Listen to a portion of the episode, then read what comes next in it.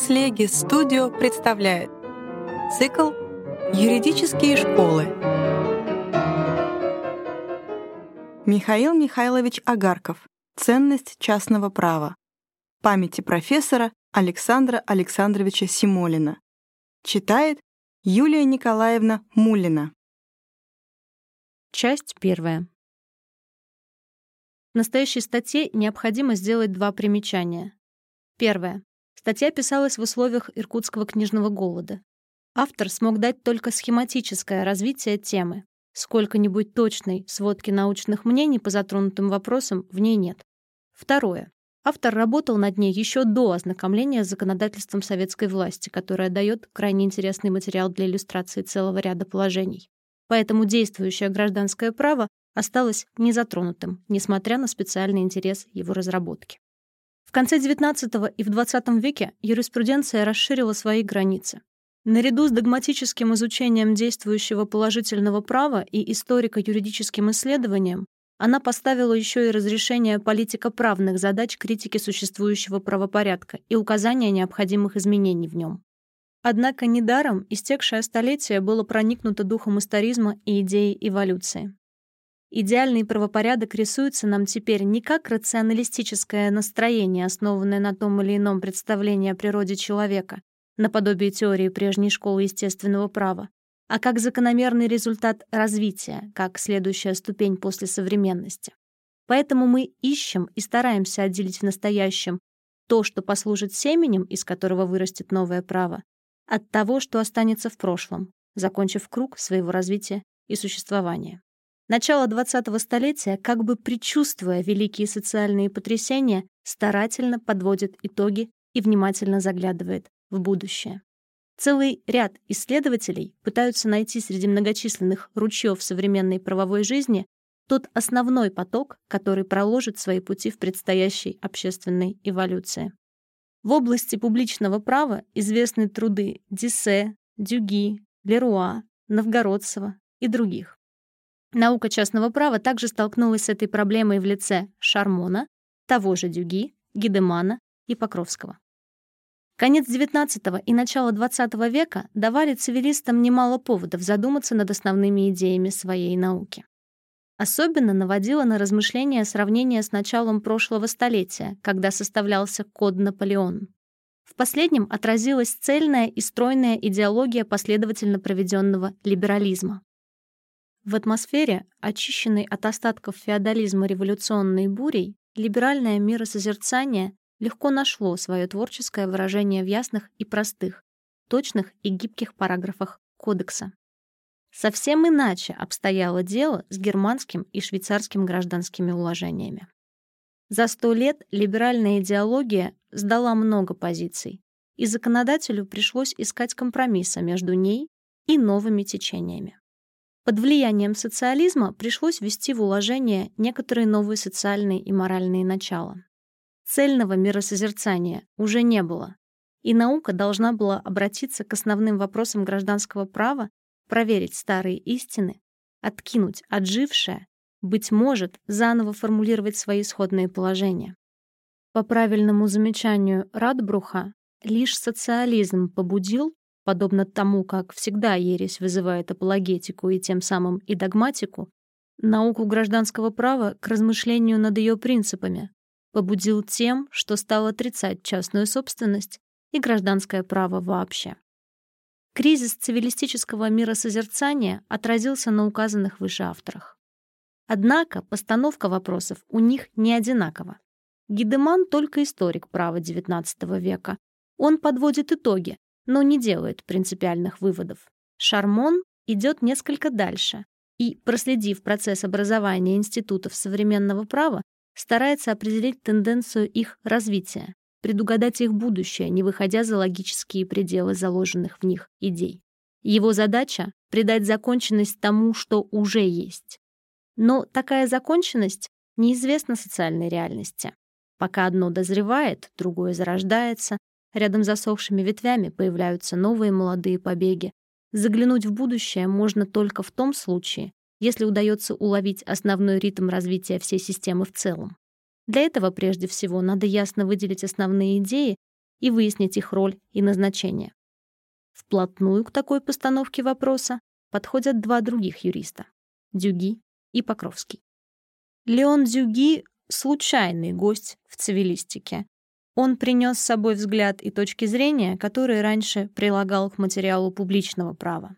В его книге многое покажется цивилисту малообоснованным, многие выводы ее навязанными извне, а не вытекающими из фактов. Но положение автора дало ему преимущество нового неиспробованного подхода к теме, и интерес его работы значительный.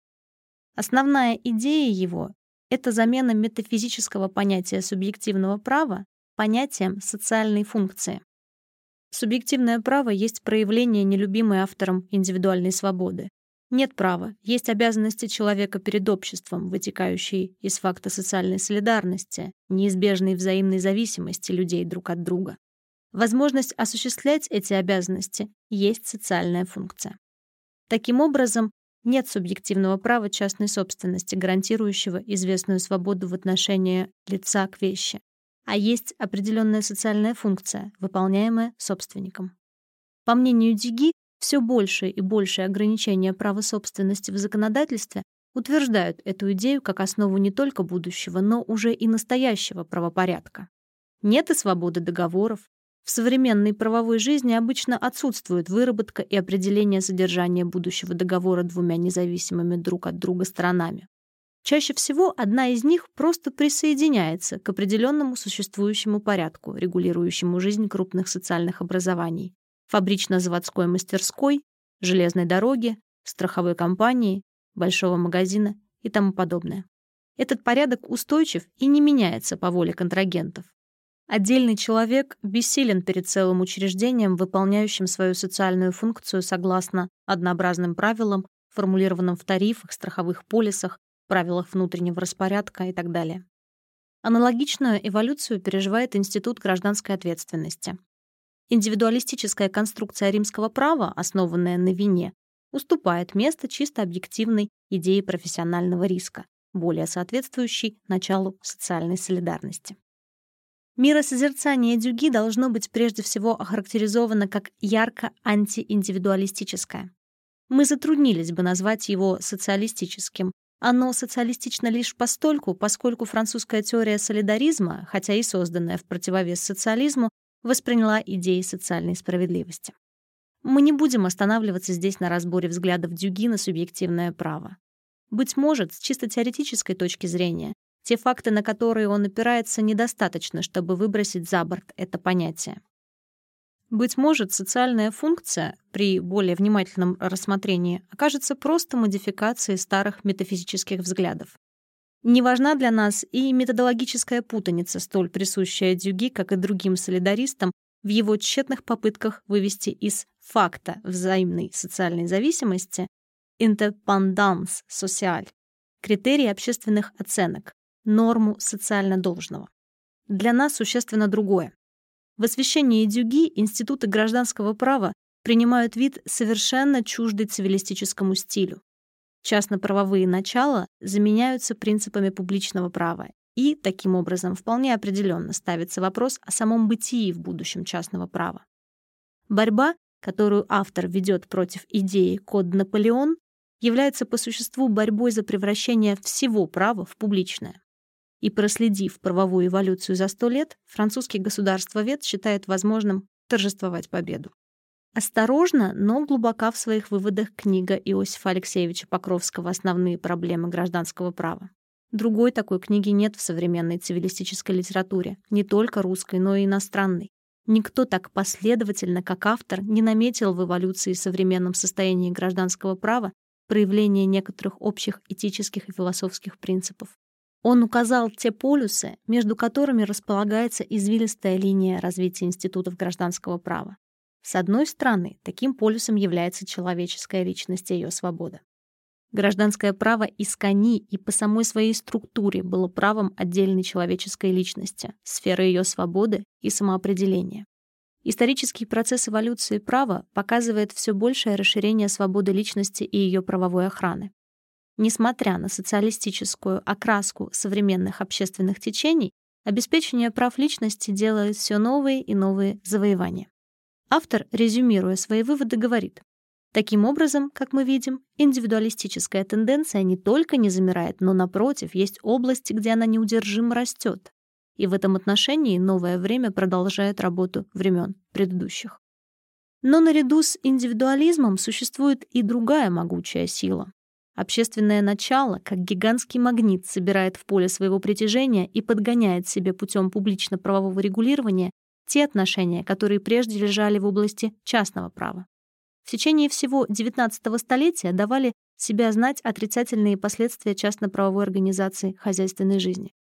Провозглашенная французской революцией гражданская свобода личности, собственности, труда привела к экономической зависимости бедных от богатых.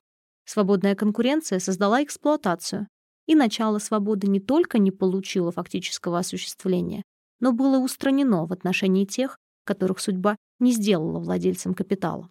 На этой почве вырос социализм.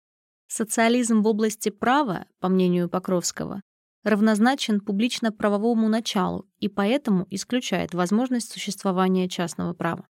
Частное право с его индивидуализмом представляет из себя систему юридической децентрализации. Публичное право, наоборот, регулирует отношения между людьми исключительно велениями, исходящими от одного единственного центра, каковым является государственная власть. Только от нее, от государственной власти, могут исходить распоряжения, определяющие положение каждого отдельного человека в данной сфере отношений. И это положение не может быть изменено никакой частной волей, никакими частными соглашениями. В этой юридической централизации и заключается основная сущность публичного права, с одной стороны, и социализма с другой. По мнению автора, перестройка всех правоотношений по принципу централизации не является немыслимой. Однако рассмотрение тенденций современного частного права заставляет его различать два противоположных, но не исключающих друг друга направления. Одно в области духовной жизни, другое — экономической. В области охраны духовных и идеальных благ человеческой личности развитие идет по пути укрепления индивидуалистических позиций и, следовательно, частного права. В области экономических отношений, наоборот, растет публично-правовая организация хозяйственной жизни, и автор определенно признает ее более желательной, чем многочисленные паллиативы, которыми пестрят молодые гражданские уложения, германское и швейцарское, вроде принципа конкретной справедливости, право суда уменьшать размер неустойки или аннулировать ростовщическую сделку и тому подобных. Эти полумеры нисколько не устраняют реального общественного зла и являются только незначительным украшением в социальном духе. Французы называют такие законы «loi de façade». Вместо них нужна определенная перестройка общественной жизни, и первым этапом должно являться признание права на существование, которое является публичным субъективным правом. Таковы в самых общих чертах основные идеи и выводы книги Покровского. В целом она является попыткой ответить на вопросы о ценности частного права и об его пределах. Выводы его утверждают культурное значение правового индивидуализма. Но вместе с тем он не скрывает опасности, которая заложена в стремлении к обобществлению. Социализация по инерции или движению или по другим причинам может зайти слишком далеко и посягнуть на те права человеческой личности, которые являются залогом прогресса и культурного творчества. Покровский сочувственно цитирует по этому поводу то место из нового учения о государстве Антона Менгера, где последний указывает на то, что государство будущего может злоупотреблять своей громадной экономической властью для подавления личности, подобно тому, как современное государство подавляет политическую свободу личности. Ценность частного права взята жизнью под сомнение. Ему вменяется в вину изнанка современной цивилизации, ее социальные недуги. От обвинения или оправдания зависит его бытие в будущем, когда общество найдет средства избавиться от своих внутренних противоречий и конфликтов. Очень заманчива попытка, откинув вопрос о ценности, предугадать будущее, продолжив вперед линию развития права XIX века. Но она совершенно неосуществима. Право не является самодавлеющей и замкнутой системой явлений, которая живет и изменяется по своим собственным внутренним законам. Учесть все возможные факторы немыслимо, мы их не знаем. Самое большее, что нам доступно, это установить некоторые возможности. Поэтому неизбежно встает вопрос о ценности тех общественных начал, между которыми идет и предстоит еще борьба. Вопрос о ценности одинаково важен как при полной победе одного из них, так и при компромиссе между ними. В первом случае та или иная оценка определит наше отношение к совершившемуся факту. Во втором поможет нам установить желательные пределы для каждого из них. Вопрос об оценках подводит нас к самой опасной теме в общественных науках. Мы вступаем в область методологических споров, которыми так богата эта область знания.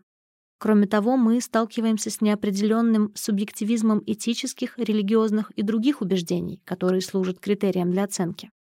Мы не можем здесь останавливаться на методологических контроверзах и ограничимся только краткой формулировкой своей точки зрения.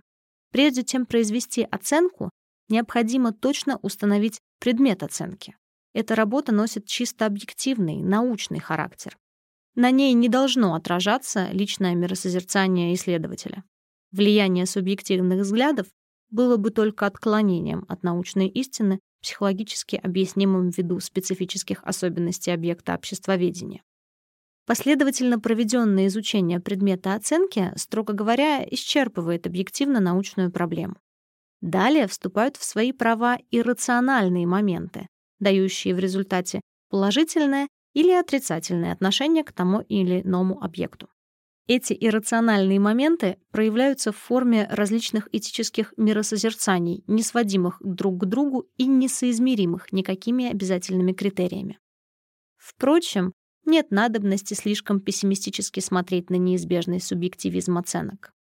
Как правильно отмечает Франсуа Жени в своей работе «Наука и техника позитивного частного права», Глубокие расхождения сказываются главным образом на вершинах мысли при формулировании самых общих основных принципов миросозерцания.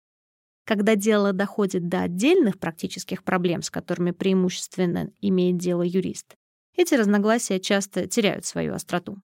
В этих случаях дает себя знать та общность человеческой психологии, которая и вырабатывается на разрешении конкретных практических вопросов общественной жизни. Задачей настоящей статьи является главным образом скромная попытка способствовать выяснению проблемы с ее объективно-научной стороны, с точки зрения анализа фактов и понятий. Для этого нам нужно будет остановиться на следующих пунктах. Во-первых, на вопросе, которому так посчастливилось в науке по количеству и качеству посвященной ему литературы и не посчастливилось по части общепринятого его разрешения, на определении частного права и разграничение его с правом публичным. Во-вторых, на вопросе о содержании частного права. Связано ли оно по существу с теми основными началами, которые даны нам как исторический факт рецепции римского права и законодательством XIX века? Или же мыслимо частное право с другим содержанием и другими границами? В-третьих, на вопросе о частном праве как особом способе регулировать отношения между людьми и о возможных пределах этого способа. Наконец, четвертым вопросом, на котором необходимо остановиться, является проблема соотношения частного права и социализма. Есть ли ему место в социалистическом строе или нет? Социализм, по мнению целого ряда авторитетных представителей цивилистической науки, Покровский, Шершеневич и другие, отрицает частное право как принципиально несовместимое со своими идеалами. Для выяснения ценности частного права этот четвертый пункт имеет первостепенное значение, так как социализм является в настоящее время основным водоразделом общественных течений, и размышление над частными вопросами социалистического строя лежит уже не в плоскости утопических построений, а составляет необходимый фундамент для критического отношения к тому, чем живет наше время. Только заняв определенную позицию в указанных вопросах, можно спокойно производить оценку. Она будет психологически необходимым дополнением к анализу фактов, и ее субъективизм не будет опасен для разрешения проблем, которые сами по себе нисколько не зависят от неизбежного произвола этического миросозерцания отдельного лица. Часть вторая. Нет надобности рассматривать вопрос о разграничении частного и публичного права путем изложения и критики многочисленных теорий, предложенных в литературе. Это было сделано бесконечное число раз. Неудача попыток установить искомое различие значительно усилила за последнее время нигилистическую точку зрения на проблему, которая отрицает самую возможность разрешить ее в теоретической плоскости. Всякая попытка теоретического обоснования дуализма права, говорят сторонники этого взгляда, является безнадежной. Разделение на публичное и частное право покоится не на принципиальных основаниях, а на исторически сложившейся традиции. По мнению профессора Грима, смотри «Курс римского права» 1904 года, оно представляется иррациональным, объединяет разнородные и разделяет однородные явления. Служит оно для удовлетворения чисто практических целей. Догматик должен с ним считаться как с чисто утилитарным делением и строить классификацию при помощи метода перечисления, а также руководствуясь тем признаком, что объединяющим фактором для частного права является гражданский процесс.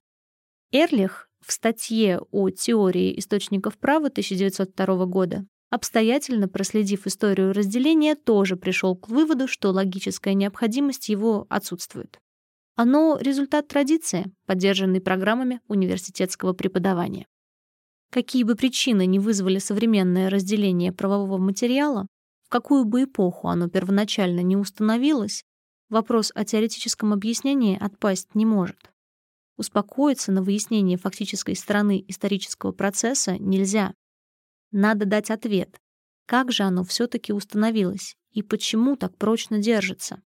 Факты совершенно необъяснимые, если принципиальной разницы между частным и публичным правом нет. Мнение, что дуализм объединяет разнородные явления и разъединяет однородные, с логической неизбежностью приводит к попыткам заменить традиционное распределение правового материала совершенно новыми классификациями. Такова теория Кавелина и некоторые другие, Относительно их, конечно, необходимо ставить вопрос о том, удачно ли выбрали они принципиум дивизионис. В частности, признак имущества, которым оперировал Кавелин, оказался неудачным и тоже объединяющим разнородное. Однако и в случае безупречного критерия разделения, если он совершенно не связан с традиционным распределением материала между публичным и частным правом, мы не получим необходимого ответа. Можно заменить ветхую храмину гражданского права чем-нибудь более современным, если признать, что оно отжило свой век, но нельзя видеть в этом объяснение существующего факта. Материальная теория, которая от Ульпиана и до наших дней в различных формулировках и с различными оттенками собирает вокруг себя наибольшее число приверженцев, не удовлетворяет своих противников, да порой и сторонников, например, Шершеневича, неопределенностью своих очертаний. Этим она вызвала течение, направленное на отыскание такого ответа, который обладал бы полнотой и точностью догматического определения. К этому же стремился Роген, смотри работу «Норма права», который считал публичным всякое правоотношение, одним из субъектов которого является государство. К этому же стремится и другая формальная теория, которая ведет свое начало от Еринга, сперва как комбинация материального и формального момента, в значительной степени теряет связь с материальной теорией у Августа Тона, своего признанного родоначальника, и, наконец, в качестве чисто формальной выступает у Муромцева. Определяя частное право как субъективное право, охраняемое по инициативе самого субъекта в порядке гражданского процесса, она, несомненно, имеет, как на это и указывал Шершеневич, вид догматического определения.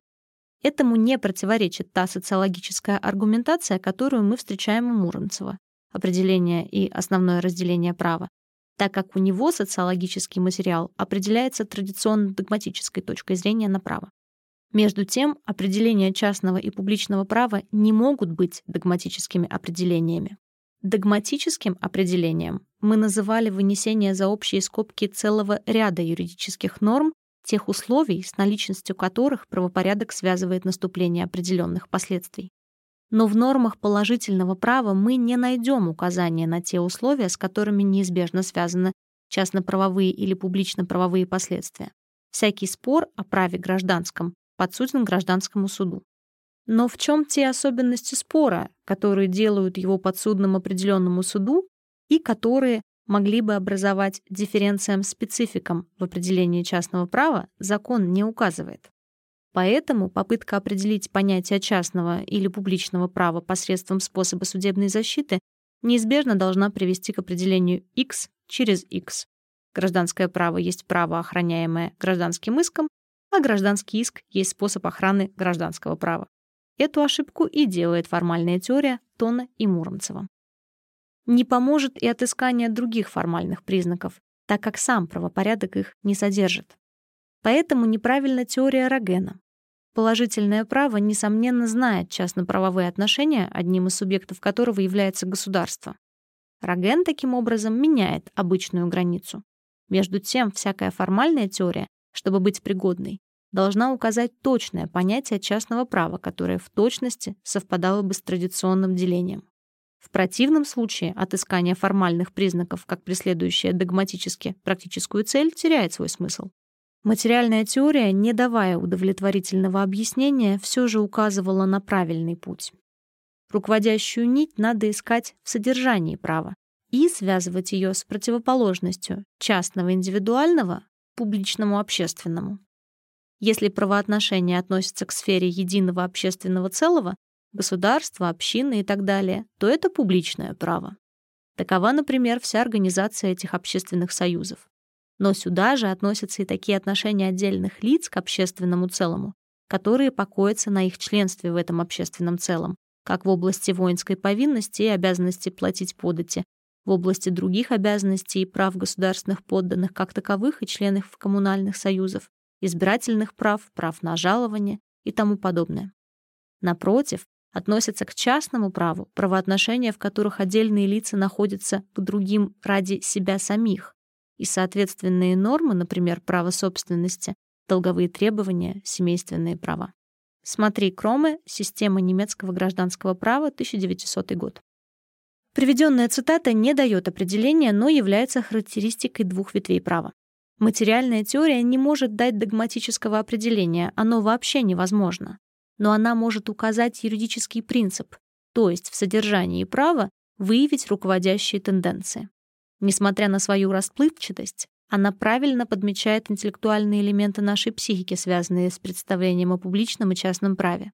Она переносит проблему из области догматики в область коллективно-психологических фактов.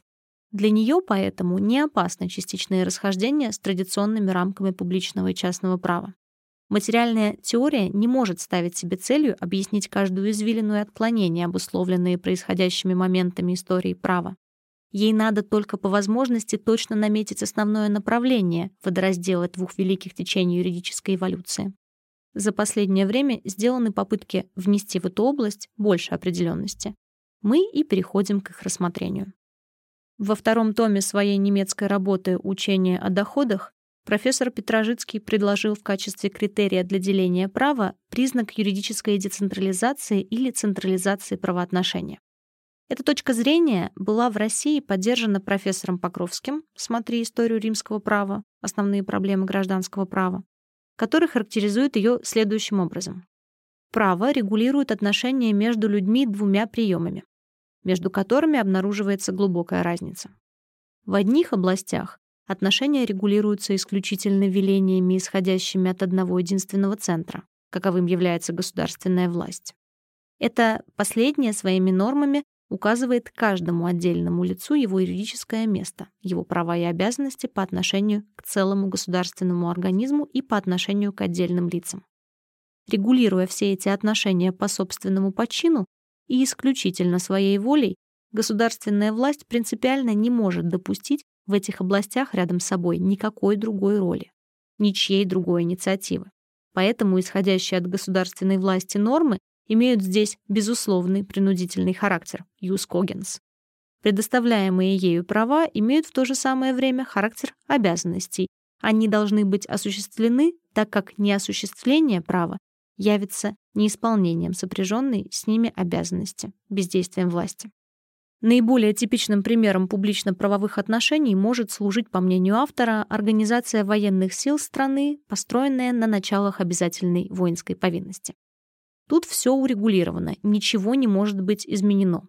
Все здесь подчинено одной руководящей воле, одному командующему центру. Все здесь централизовано. Особенности, которые мы находим в области военного права, представляют общую характерную черту всех отраслей права публичного. Права государственного, уголовного, финансового и так далее. Иначе обстоит дело с частным правом. Здесь государственная власть принципиально воздерживается от непосредственного и властного регулирования отношений. Здесь она не ставит себя мысленно в положение единственного определяющего центра, а напротив, представляет такое регулирование множеству иных маленьких центров, которые мыслятся как некоторые самостоятельные социальные единицы, как субъекты прав. Эти субъекты прав, люди или же различные искусственные образования, корпорации или учреждения, обладают автономией в правовом регулировании своих взаимоотношений. Государство устанавливает свои частно-правовые нормы лишь как вспомогательные, на случай отсутствия частных определений. Нормы частного права по общему правилу составляют «юс диспозитивум». Вследствие же этого гражданские права — суть только права, а не обязанности. Субъект, которому они принадлежат, волен ими пользоваться, но волен и не пользоваться. Неосуществление права не составляет никакого правонарушения. Таким образом, публичное право есть область власти и подчинения, гражданская — область свободы и частной инициативы.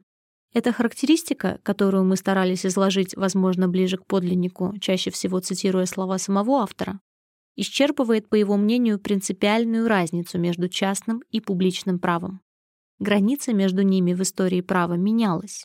Отношения, построенные по типу юридической децентрализации, перестраивались по началам централизации и наоборот.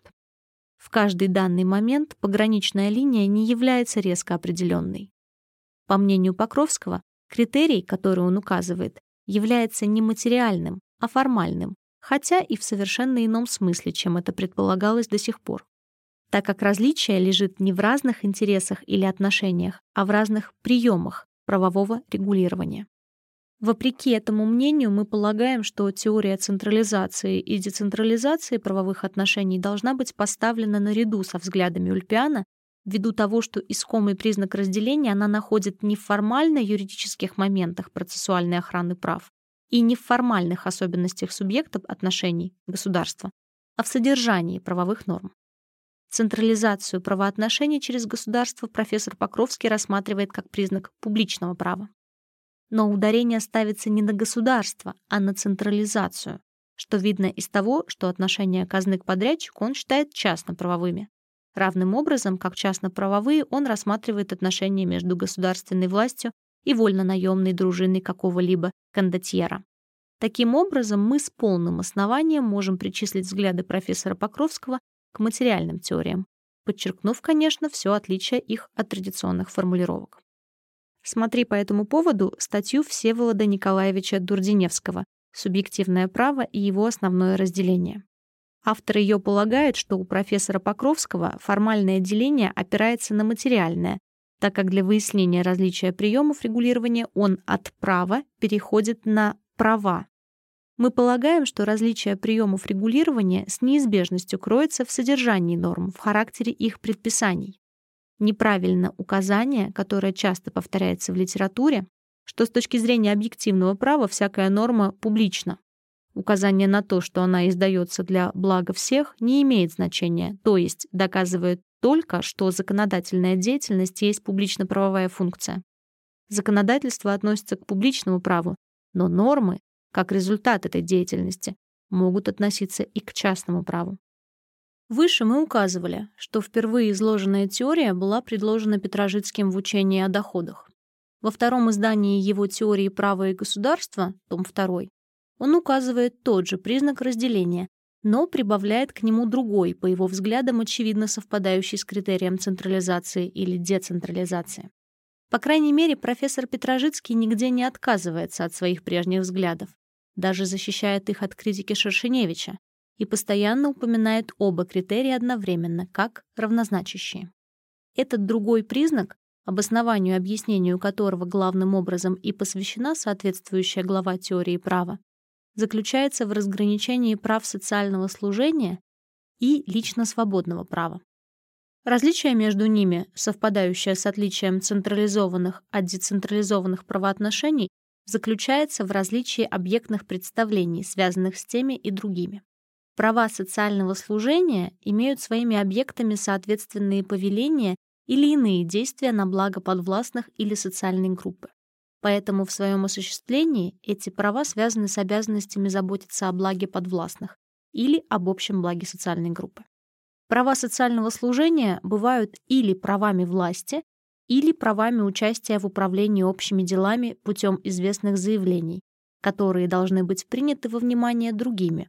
Правомочие делать заявления плюс притязание на принятие их во внимание. Например, право голоса в области составления коллективных решений в народных собраниях, парламентах, законодательных комиссиях, судах, административных учреждениях, права законодательной или иной инициативы, избирательные права в области народного представительства, местного самоуправления, в университетах и тому подобное.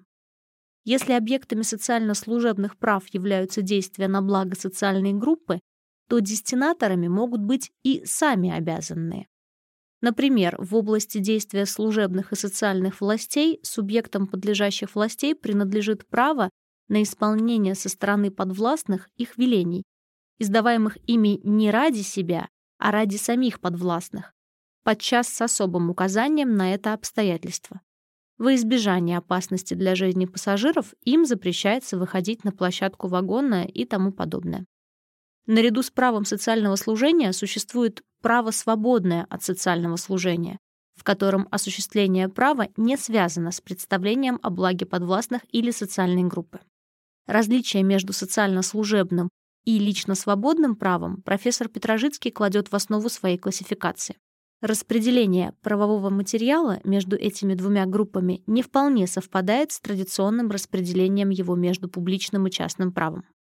С одной стороны, к области социально-служебного права необходимо отнести внутреннее семейное право, право семейной власти и заботы, право отца семейства патер familias на послушание со стороны подвластных. С другой стороны, к праву свободному от социального служения должно быть отнесено международное право. Если род или государство притязает на невмешательство со стороны другого рода или государства, то здесь дело идет не о служении одного субъекта другому или совместном служении какому-либо высшему коллективному целому, а только именно об оставлении в покое, а не вмешательстве одного субъекта в дела другого, так же, как и в области права собственности на вещи или на рабов и тому подобное. Подлежащее право не централизует, а разъединяет, отталкивает других. К области свободного права надо отнести и те семейные права, которые не связаны в своем осуществлении идеей служения на благо семейной группы. Например, виндикацию филии, а также алиментарные иски, акцио тутеле директа и акцио тутеле контрария. Наличность в семейном праве этих правомочий и привело, по мнению профессора Петрожицкого, к традиционному включению всего семейного права в гражданское право. Но и в публичное право попали и народные тела, а именно на почве некоторых действий по отправлению государственной службы или исполнению иных социально-служебных обязанностей могут возникать частно-правовые обязательства. Мы имеем в виду главным образом три категории таковых. Первое обязательства лиц, несущих социальную службу, например, министров, судей и так далее, возместить неправомерно причиненные частным лицам или социальной группе убытки. Второе. Право социально служащих на возмещение им рационально и по совести понесенных издержек в пользу социальной группы. Третье. Права граждан или социальной группы на возврат уплаченного недолжного, например, на возврат переплаты в податной области, кондикцию индебити и право на выслуженное жалование, пенсию и тому подобное следует признать гражданским правом и обеспечить допущением гражданского иска. Подлежащие правовые переживания, нормы и так далее чужды тех представлений, которые являются дифференция специфика публичного права. За этими исправлениями, конечно, существенными, Современные категории публичного и частного права могут, по мнению профессора Петрожицкого, быть сохранены как отвечающие правильному делению, которое дает возможность образования научных теорий. Что касается названия, словесного и совсем несущественного вопроса, то имена частное и публичное право могут быть перенесены на те два класса прав, социально-служебное, централизованное, и лично-свободное, децентрализованное право, которое было установлено выше в качестве высшего деления права по составу объектных представлений. Или же их можно сохранить специально для того права, с которым имеет дело догматик современного права, после надлежащего исправления группировки этого права. Суровый в отношении к современной юридической науке, профессор Петрожицкий все же находит в общих утверждениях, которые высказываются в литературе относительно деления на частное и публичное право, нечто вроде зачатков двух теорий — теории гражданского и теории публичного права. Распределяя юридический материал между социально-служебным и лично свободным правом, профессор Петрожицкий отмечает следующую особенность. Все социально-служебные права, в том числе права власти абсолютного монарха, суть относительные права. В области публичного права в нашем смысле нет и не может быть абсолютных прав с обязанностью всех и каждого. Ибо здесь дело идет об организации и управлении определенной социальной группы, о власти над подданными, а не над всеми людьми в мире и другими субъектами, государствами и так далее. Наоборот, в области частного права преобладают и имеют определяющее значение права абсолютные. Здесь имеет силу принцип «ноли ме тангере». Отсюда, между прочим, видно, говорит автор, что наличность субъектного представления «все и каждый» или «никто не» и тому подобное есть практически годный и безошибочный критерий для исключения подлежащего права из сферы публичного и отнесения его к частному праву. Нам кажется, что изложенные взгляды профессора Петрожицкого проливают значительный свет на вопрос о разделении права. Однако необходимы некоторые критические замечания и развитие некоторых пунктов, не обладающих достаточной определенностью. Мы к этому и переходим. Часть третья. Петрожицкий считает тождественным деление прав по признаку централизации или децентрализации с одной стороны и по признаку наличности или отсутствия элемента социального служения с другой. В таком виде его теория находит поддержку в литературе. На характеристике понятия социального служения автор теории права и государства останавливается достаточно подробно, тогда как понятие юридической централизации остается мало выясненным. Этому выяснению не способствует и полемика с Шершеневичем, так как совершенно правильное по существу указание Петрожицкого, что он не смешивает децентрализация, как отличительные особенности гражданского права, с централизацией, как понятием государственного права, носит отрицательный характер и не содержит положительного определения. Остается в силе замечание Шершеневича о необходимости провести разграничительную черту между системами централизации и децентрализации народного хозяйства. Казалось бы, это нетрудно. Под централизованной системой следовало бы понимать такой общественный порядок, который имеет единый руководящий и распределительный центр, к которому и стягиваются как радиусы существующие правоотношения. Целый ряд правоотношений объединяются единым субъектом прав и властвования, например, государством или каким-либо другим. Петрожицкий дает основание думать, что он придерживается именно такого понимания. Некоторые области жизни нормируются путем установления сложной системы высших и низших, подчиненных и соподчиненных органов с планомерным предписанием их предмета и направления их деятельности, с единым направляющим центром, единым бюджетом и так далее. Другие области удовлетворения народных потребностей, в том числе насущнейших, например, в хлебе и других предметах питания, в одежде, жилище и прочем, находится в сфере действия системы децентрализации с бесчисленными независимыми и по собственному усмотрению действующими хозяйственными центрами, самостоятельной мотивацией и так далее. В другом контексте профессор Петрожицкий, рассматривая взгляды Еленика на деление права на публичное и частное и цитируя то место из его общего учения о государстве, где он говорит об удовлетворении культурных интересов путем централизации и перехода в заведование государства таких отраслей общественного дела, которые до этого находились под действием частного права, утверждает, что Ельник понимает в данном случае термин «централизация» не в государственно-правовом смысле, а именно так, как это было им, Петрожицким, предложено. Если вкладывать в понятие централизации указанное содержание, то нельзя не усмотреть, что деление права по этому признаку не совпадает с делением по признаку социального служения.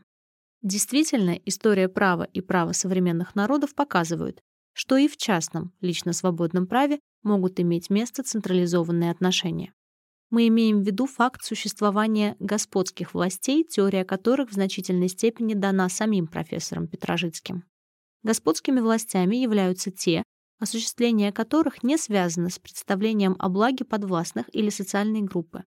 К ним следует отнести власть хозяина над рабами, отцовскую власть и власть мужа на первоначальных ступенях их развития, в частности, патрия и манус в римском праве, власть предпринимателя над рабочими и служащими, поскольку правовая регламентация не внесла в нее элементов социального служения. Во всех этих примерах мы, несомненно, имеем дело с лично свободными и, следовательно, частными правами. Между тем, не менее несомненно, что мы имеем дело с централизованными правоотношениями, которые все сходятся в единой точке у носителя власти. От последнего исходят движущие импульсы, направляющие жизнь соответствующей социальной ячейки — семьи, мастерской, хозяйства, рабовладельца. Нет никаких оснований считать современную семью, где родительская власть имеет опекунский следовательно, социально-служебный характер, системой централизованных отношений, а римскую семью с господской властью домовладыки — системой децентрализованной. Внутрисемейные отношения имеют единый центр независимо от начал, на которых они построены. Семья в дореволюционной Северной Франции, в провинциях обычного права, где существовало правило «во Франции нет отцовской власти», где была не патрия потестес, а опекунская родительская власть, в этом отношении не отличалась от семьи Южной Франции, провинций писаного права с отцовской властью, основанной на римском праве. Таким образом, юридическая централизация выходит за пределы социально-служебного права. Однако понятие централизации у Петрожицкого настолько неопределенно, что, быть может, в него надо вкладывать другое содержание. Быть может, объединение правоотношений надо видеть не в общем субъекте, государстве, хозяине, домовладыке, а в направлении урегулированного публичным правом поведения людей. Публичные права могут осуществляться только на благо подвластных или социальной группы. Частные права могут осуществляться в интересах их обладателя. Первые являются социоцентричными, вторые — эгоцентричными. Первые имеют общим центром интерес общества, общественное благо, вторые не имеют единого центра, так как направлены они на интерес отдельного субъекта, частного лица. Такое понимание теории Петрожицкого имеется в литературе. Основание оно получает в неопределенности формулировки самого автора. По существу оно является незаметной подменой Петрожицкого ульпианом, возрождением в подновленном виде самой старой теории в этом старом вопросе, теории, различающей общественный и частный интерес. Мы совершенно не можем согласиться с таким пониманием. Право социального служения действительно в своем осуществлении должно быть направлено на достижение общественного блага. Интерес подвластных или социальной группы определяет собой объект права. Иначе обстоит дело с лично свободным, частным правом, лично свободное право не должно непременно осуществляться в интересе самого субъекта. Оно может осуществляться ради каких угодно интересов, для достижения каких угодно целей, в том числе и во имя общественного блага. Выбор этих целей зависит от субъекта.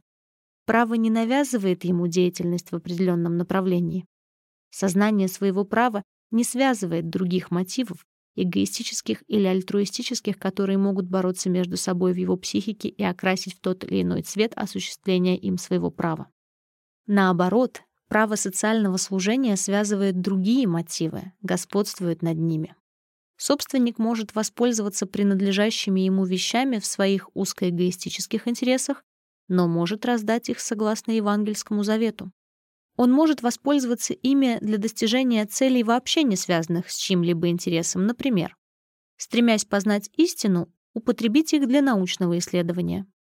Желая служить красоте, так или иначе использовать их для создания художественного произведения. Игра мотивов создает из людских поступков, являющихся осуществлением частных прав, определенный социальный результат. В большинстве случаев, конечно, эгоистический мотив, интерес самого субъекта в соединении с интересами его близких, жены, детей, родственников и так далее, будет иметь основное и решающее значение. Профессор Петрожицкий дал блестящий анализ социальных проявлений тех частных прав, на которых держится капиталистический общественный строй, частной собственности, свободы договоров и прав наследования. Он показал, как частное право дает в области экономической простор действию комбинированной, эгоистической и альтруистической мотивации, направленной на достижение интересов самого субъекта и близких ему людей. Но в своем анализе он указал тенденцию массового поведения, которая не исключает возможности уклонения от шаблона. Впрочем, условно допустим, что уклонения не имеют места. Все же частный интерес, ради коего осуществляются право собственности, право завещания, право наследования и так далее, не может быть противопоставлен общественному интересу как регулятору публичных правомочий. Частный интерес существует как особый самостоятельный мотив рядом с правовым мотивом. Лично свободное право только дает простор его проявлению. Наоборот, общественный интерес предписывается публичным правом как цель, характеризующая объект этого права. Публичные права направлены к одному центру — социальному благу. Частные права сами по себе совсем не имеют такого центра. Поэтому различие между ними совсем не в том, что первые централизованы, вторые же имеют множество центров, следовательно, децентрализованы, а в том, что публичные права связаны в своем осуществлении, тогда как частные в этом отношении свободны. Фактически в отдельных случаях последние тоже могут осуществляться в интересах блага социальной группы, только соответствующее поведение будет не предписано содержанием правовой нормы, а допущено ею, наравне с другими возможными и зависящими от самого субъекта способами осуществления права. Таким образом, какое содержание не вкладывать в понятие юридической централизации, оно оказывается непригодным для того, чтобы наряду с критерием социального служения помочь разделению права на публичное и частное.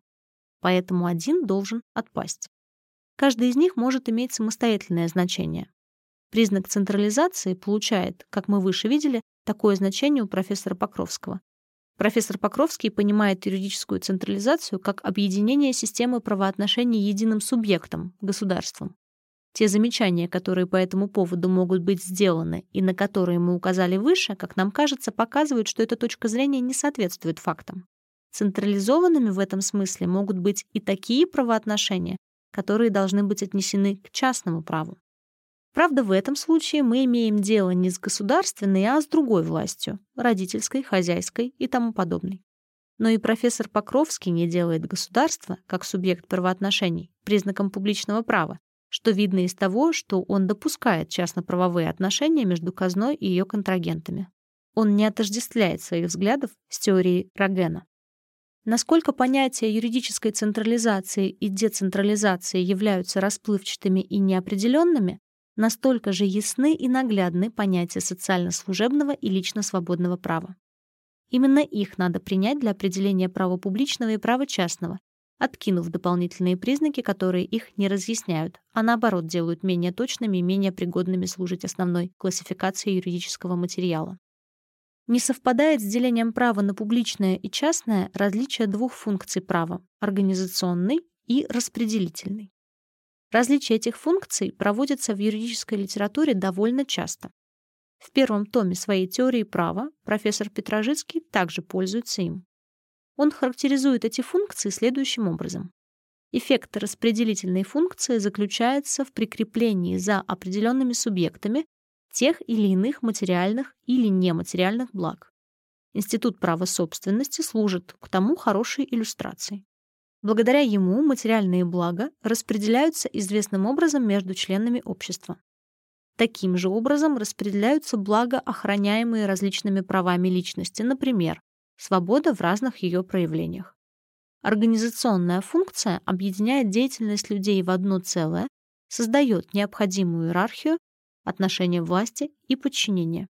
Профессор Петрожицкий поясняет распределительную функцию анализом права собственности организационную анализом государственной власти. Соотношение частного лично-свободного права с организационной и распределительной функциями права не является во всех случаях одинаковым.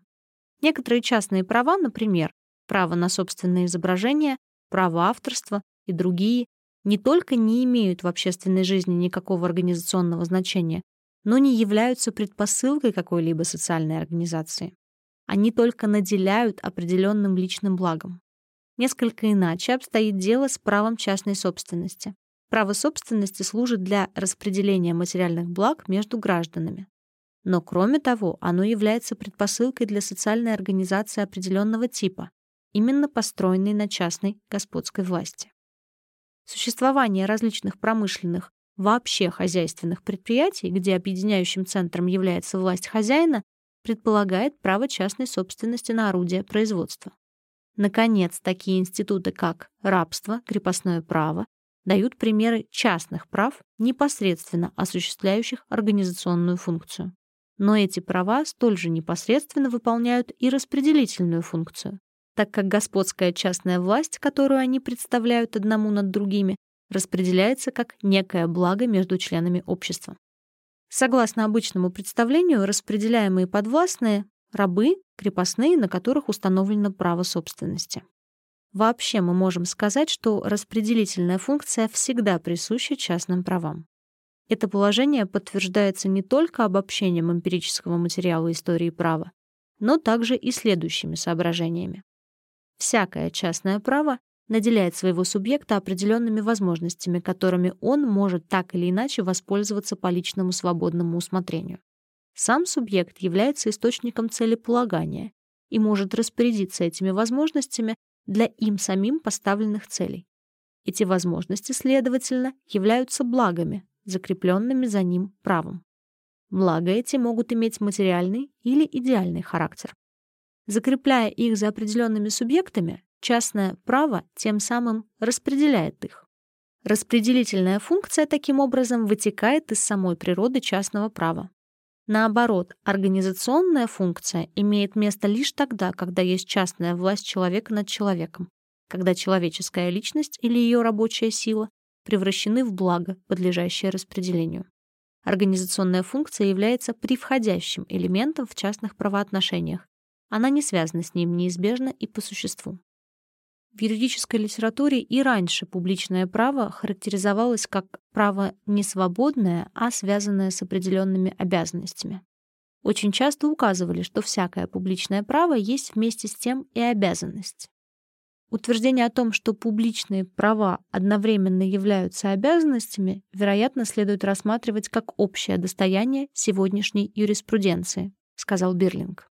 Но эта особенность публичных прав отмечалась не с достаточной точностью, что давало возможность довольно удачно оспаривать означенное мнение.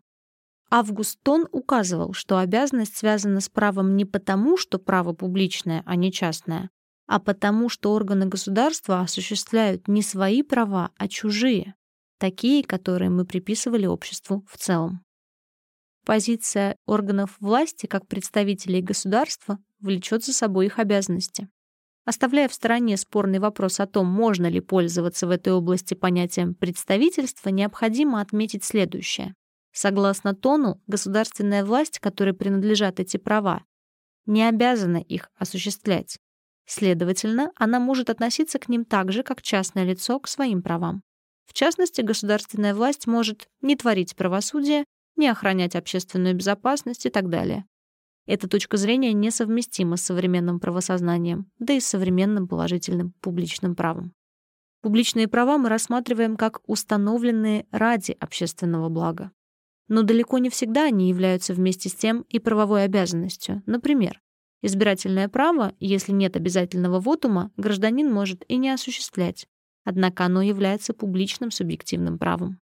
Для публичного права определяющим моментом является не непременно наличность сопутствующей обязанности, а представление о благе подвластных или социальной группы.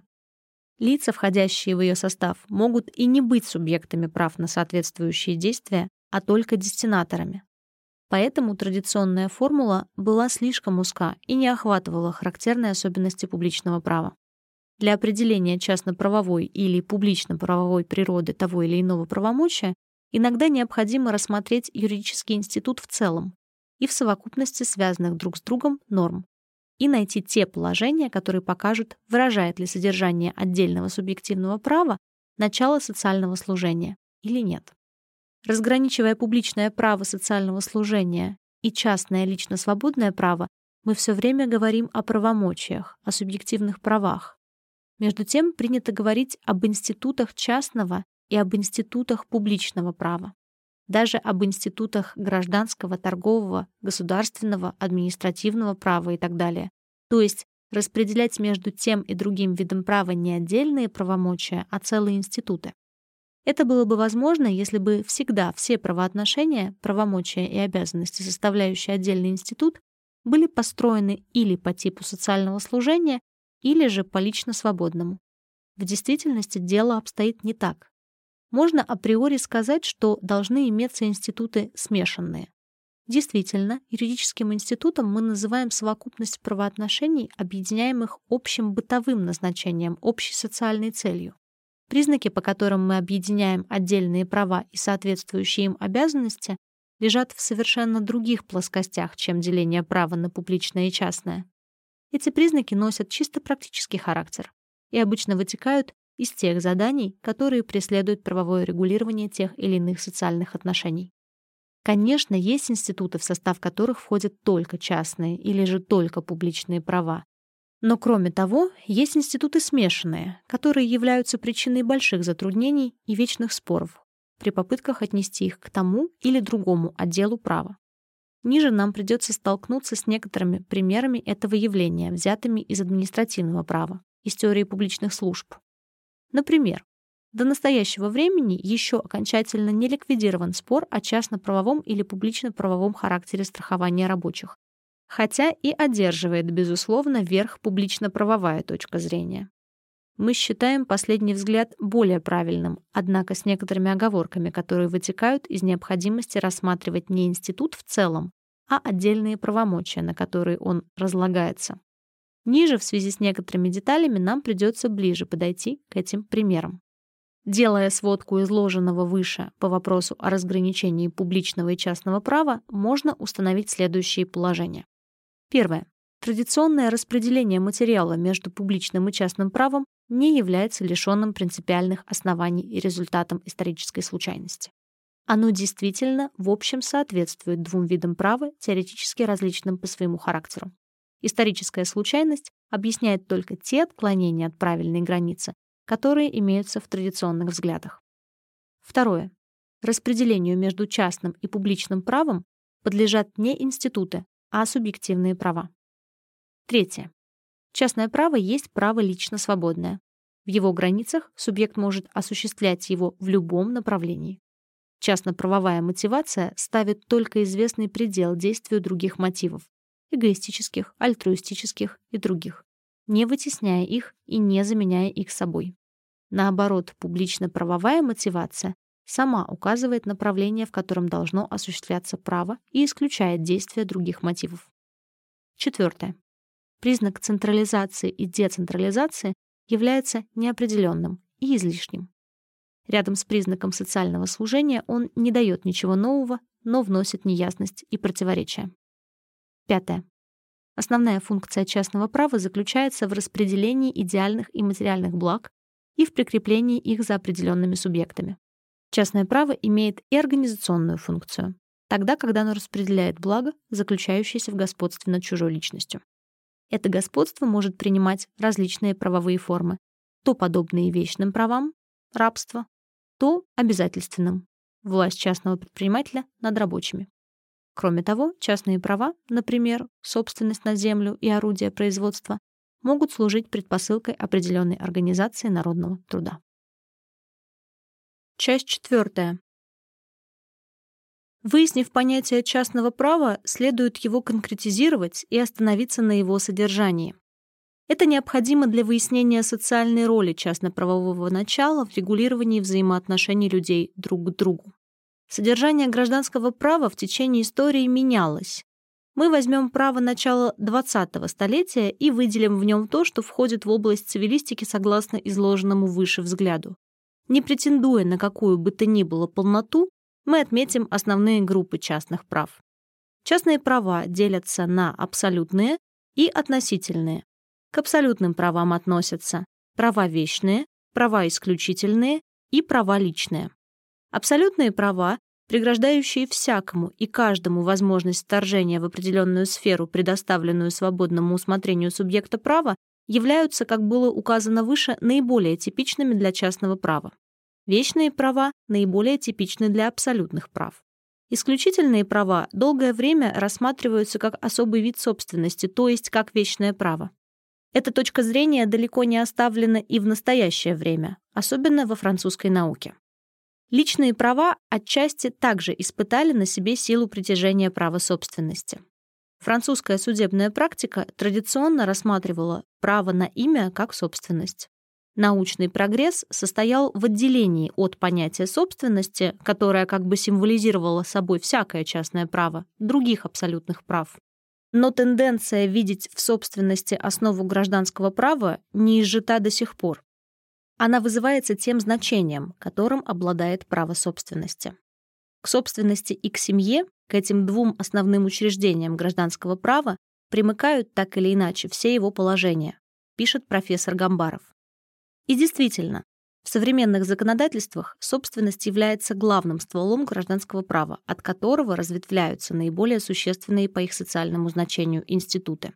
В соответствии с важным ее значением ей придавался раньше ореол, далеко выходящий за пределы ее непосредственной функции — распределение материальных благ между членами общества. В ней видели гарантию гражданской свободы, Большую ошибку правительства составляет чрезмерное стремление к отеческой опеке над собственностью. Благодаря этому оно разрушает и свободу, и собственность, говорит Наполеон в Государственном совете. До самого последнего времени мы встречаем в литературе продолжателей старого взгляда естественного права, которые видят в праве собственности осуществление идеи свободы. Первое явление свободы в окружающем мире есть собственность еще сравнительно недавно писал Чечерин в своей, изданной уже после его смерти, «Философии права». Наконец, в одном из новейших университетских курсов мы находим горячую защиту этой точки зрения. Правда, среди современной юридической и социально-политической литературы означенные авторы производят впечатление королей в изгнании. Но в свое время эта теория была боевой и красивой идеологией. Под ее ударами некогда пали твердыни феодализма. Под знаком ее родился XIX век.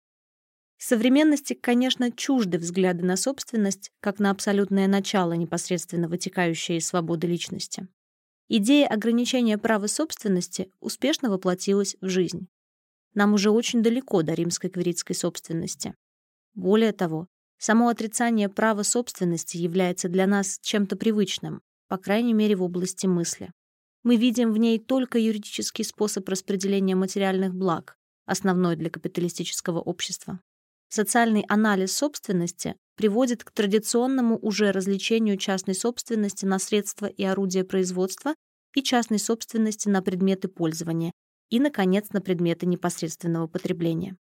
Мы знаем, что право собственности на средства и орудия производства является необходимым условием предпосылкой капиталистической организации производства и труда.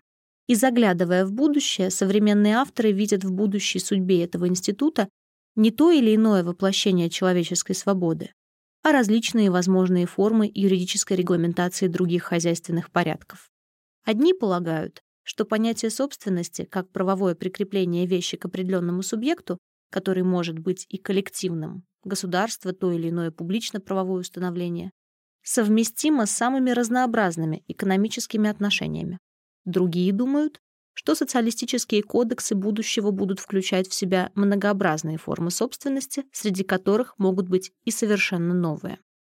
Таким образом, в настоящее время можно считать выясненным, что собственность, распределяя материальные блага, немало не является носительницей абсолютной свободы. Тем более она и не проявление права разумного существа, человека, налагать свою волю на физическую природу и подчинять ее себе. Со свободой она связана лишь постольку, поскольку она открывает многочисленные возможности счастливым обладателям более или менее крупной собственности. Субъект волен, свободен распоряжаться предметом своего права собственности, если он является носителем такового. Beati possidentes Другие, кроме собственности, вечные права или неизбежно вытекают из фактического распределения вещей между различными лицами, соседское право, различные сервитуты, вечные аренды, римские эмфитевзы, суперфиции, а также чиншевое право, право застройки и другие. Или же являются следствием современного гражданского оборота, различные формы залога. Исключительные права — авторское право, право на промышленные изобретения и тому подобные, представляя своим субъектам монопольную возможность совершать определенные действия, имеющие имущественную ценность, служат для закрепления за ними того или иного дохода, который извлекается путем осуществления права. Эти институты закрепляют за своими обладателями некоторые нематериальные, но имущественные блага. Их монопольный характер не ставит их в какое-то особое положение среди юридического строя, основанного на институте частной собственности и промысловой свободе. То есть они не более исключают последнюю, чем частное обладание каким-либо участком земли и какой-либо вещью. Авторское право, право на промышленные изобретения и тому подобное таким образом выполняют распределительную функцию, присущую им, как и всем институтам частного права. Идея прав личности вырастает на почве старого естественного права. О них говорят такие его теоретики, как Гуга Гроций и Вольф. На законодательстве эти концепции отразились в параграфе 16 австрийского гражданского уложения. В течение XIX столетия чисто цивилистическая литература просто отмахивалась от вопроса о правах личности, очень охотно рассматривая их как рефлексы объективного права, выраженного в полицейских или уголовных законах. Или даже, как было указано выше, подводила отдельные институты под понятие собственности. Даже те авторы, которые определенно признавали их за субъективные права, не останавливались на более подробном их исследовании. Поэтому действительное включение их в систему частного права можно рассматривать как относительно новое явление. В настоящее время они заняли твердую позицию не только в доктрине, но и в современных кодексах или в виде отдельных институтов. Право на имя в параграфе 12 германского гражданского уложения или даже в форме общего их признания. Параграф 28 швейцарского гражданского уложения. В настоящее время мы не смотрим на собственность как на выявление самой личности и ее свободы в гражданских отношениях. Социальный опыт прошлого века наглядно показал, что институт частной собственности не может охранять всех интересов человека, что в некоторых своих проявлениях он является предпосылкой для умаления человеческой личности, то есть на нем основана экономическая эксплуатация и частная хозяйская власть одного над другими. Естественно поэтому, что для охраны чисто личных благ, наконец, широко признана необходимость включения в систему частного права прав личности. Юридическая природа этих прав еще очень мало выяснена. До сих пор еще не разрешен вопрос о том, имеем ли мы дело с единым правом на собственную личность, из которого вытекают различные правомочия, ограждающие ту или иную сторону, то или иное проявление индивидуальной жизни, или же с целым рядом отдельных институтов – право на имя, право авторства, право на собственное изображение, право на честь, право на свою интимную сферу и так далее. Наконец, только благодаря работам Колера можно считать окончательно установленной принципиальную разницу между личными правами и правами исключительными, правами на нематериальные блага. Несмотря на неразработанность данного вопроса, ясно, что для закрепления за субъектом прав тех благ, которые лежат в собственной его личности и в ее внешних проявлениях, права личности должны быть признаны законом и наделены позитивной юридической охраной. Права личности имеют строго распорядительную функцию. Всякая организационная роль им совершенно чужда. Они обеспечивают человеку известную сферу личной неприкосновенности, но не создают отношений власти и подчинения. Кроме абсолютных прав, теоретически основанных в системе частного права, громадную роль в гражданском обороте имеют относительные, обязательственные права. Относительные права всегда возникают на основе абсолютных, вечных, исключительных или личных прав. Они являются следствием взаимного соприкосновения абсолютных прав, принадлежащих различным субъектам. Они служат для перемещения тех или иных благ, закрепленных правопорядком из сферы одного субъекта прав в сферу другого.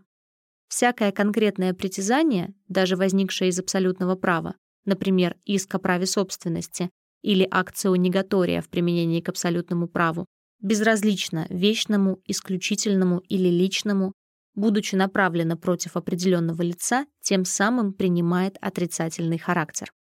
Относительные права таким образом также служат для распределения материальных или идеальных благ между гражданами. Но особо надо отметить те правоотношения, которые, кроме того, имеют очень важную организационную функцию мы говорим о частных правах власти. Часто права власти над человеком в гражданском праве, например, власть хозяина над рабом, относят к числу абсолютных прав. Такая конструкция вызвана следующим. Рабы не были в Риме субъектами прав. Но если рассматривать вопрос с точки зрения социально-психологической, они были субъектами обязанностей. Поэтому правоотношение между ними и хозяином существовало, хотя и было неизвестно официальному праву. Так как раб, согласно официальному праву, не был персона, то естественно, что отношения между хозяином и им рассматривались как отношения собственника к вещи. На самом деле, теория права должна охарактеризовать их как относительные правоотношения. Не надо, впрочем, при этом забывать, что по поводу раба его хозяин вооружен абсолютным правом в отношении всех и каждого, и поэтому институт все же имеет вечную окраску. Современное право дает нам пример хозяйской власти, относительно которой не поднимается вопрос о признании ее абсолютным правом. Мы имеем в виду власть хозяина предприятия над служащими и рабочими. Таким образом, непосредственно организационная функция в современном гражданском праве принадлежит некоторым обязательственным правам. Вечные права, особенно право собственности на определенные объекты, земля, средства орудия производства, имеют посредственное отношение к организационной функции, являясь предпосылкой современной организации труда. Рассматривая пограничную линию между частным и публичным правом, мы найдем целый ряд частно-правовых, лично свободных правомочий, непосредственно примыкающих или входящих в состав институтов в основной своей массе, состоящих из публично-правового материала. Для удобства обозрения мы воспользуемся классификацией отношений между индивидом и государством, предложенной Елеником. Эта классификация кажется нам исчерпывающей, хотя, как это будет видно из дальнейшего, она не кажется нам правильной, как классификация публичных субъективных прав. Все правоотношения между индивидом и государством можно разделить на четыре категории. Первое. Права участия в государственной власти, в законодательстве, управлении, суде. Статус активус. Второе. Обязанности индивида в отношении государства статус пассивус. Третье. Права гражданина на услуги со стороны государства. Статус позитивус. Четвертое. Права гражданина на невмешательство государственной власти в сферу предоставленной ему свободы. Статус негативус. Права участия в государственной власти, например, право выбора в законодательные учреждения, в органы самоуправления, право быть присяжным заседателем и тому подобные, являются типичными публичными правами. Осуществление их связано с представлением об общественном благе, общем интересе и так далее. Осуществление их в направлении частного интереса субъекта, по правильному указанию профессора Петрожицкого, сознается как отступление от правового предписания. Таким образом, искать в этих юридических институтах частных правомочий не приходится. К публичному праву относятся также обязанности граждан в отношении государства, как, например, воинская, трудовая повинность. Эти обязанности могут переплетаться с правами. Обязанности могут одновременно быть и правом. Наглядным примером является обязанность и право быть присяжным заседателем. Обязанностям граждан соответствуют права социально-служебного властвования определенных должностных лиц и представителей государственной власти, которые должны следить за их выполнением. Современность знает широкое развитие прав граждан на различные услуги со стороны государства. Конструкция входящих сюда правоотношений в разных случаях принимает различный вид. Очень часто деятельность государства в этой области принимает частно-правовые формы. Иногда юридическая природа того или иного института представляется спорной, и его относят то к публичному, то к частному праву. Остановимся на следующем примере. В литературе до сих пор еще спорен вопрос о том, куда следует отнести государственное страхование рабочих. Соответствующие институты слагаются из целого ряда правоотношений. Отметим в них следующее. С одной стороны, имеются права застрахованных на возбуждение в подлежащих учреждениях, страховых кассах, больничных кассах, инвалидных кассах, вопроса о назначении пенсии или пособия. Эти права нельзя ни в коем случае считать лично свободными, частными. Их осуществление связано с представлением о благе социальной группы, ради которого и установлена особая публичная служба – государственное социальное страхование. Означенное право не вызывает обязанности учреждения, кассы, удовлетворить интересы просителя, а обязанность разобрать дело с точки зрения закона и обстоятельств дела. Совершенно аналогичный случай представляет собой право иска в гражданском суде, которое тоже является публичным субъективным правом. Так как эти права, право иска, право на возбуждение дела о назначении пособия или пенсии, составляют необходимый элемент в деятельности учреждений, гражданского суда, органа социального страхования, их также можно рассматривать как права участия в отправлении государственных функций управления и суда. Они могут быть, следовательно, отнесены к группе публичных субъективных прав, основанных на активном статусе гражданина. Иначе обстоит дело с притязанием на назначенные пенсию и пособия. Право на получение назначенной пенсии не связано ни с какими представлениями о благе или интересах социальной группы. Мы имеем дело с лично свободным, частным правом. Таким образом, государственное социальное страхование нельзя рассматривать ни как институт, относящийся целиком к публичному, ни к частному праву. Однако господствующая в настоящее время публистическая теория права Конечно, в том отношении, что главная масса института — организация, компетенция, функционирование учреждений и тому подобное — относится к публичному праву. Изложенная точка зрения, как нам кажется, может найти применение при юридическом анализе прав на существование, которые постепенно все больше проникают в законодательство. В частности, она может помочь конструировать право на землю в различных наших проектах социализации и национализации земли. Наша цель заключается отнюдь не в рассмотрении теории публичных служб.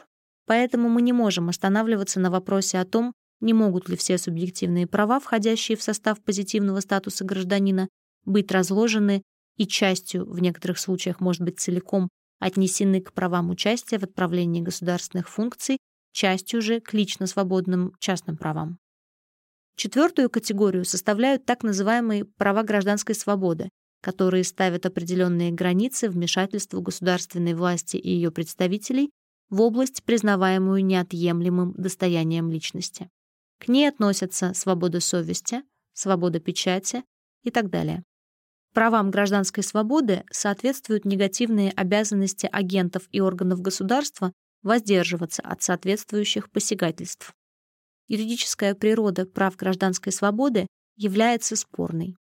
Некоторые вообще отрицают за ними свойства субъективных прав и считают их рефлексом объективного права, то есть юридическим пустым местом, в котором свобода индивида обеспечивается тем, что государственная власть действует согласно порядку, установленному нормами права. Эта точка зрения вызывается неправильной постановкой вопроса. Права гражданской свободы рассматриваются только с точки зрения отношений между индивидом и государством и изолируются от других прав индивида. Между тем, сопоставление с другими правами приводит к заключению, во-первых, что они по существу являются такими же лично свободными правами, как и все частные права, во-вторых, что их нельзя отделить от соответствующих частных субъективных прав. Действительно, что представляет собой свобода совести? Право гарантирует гражданину невмешательство государства в дела его совести в области его религиозной и моральной жизни.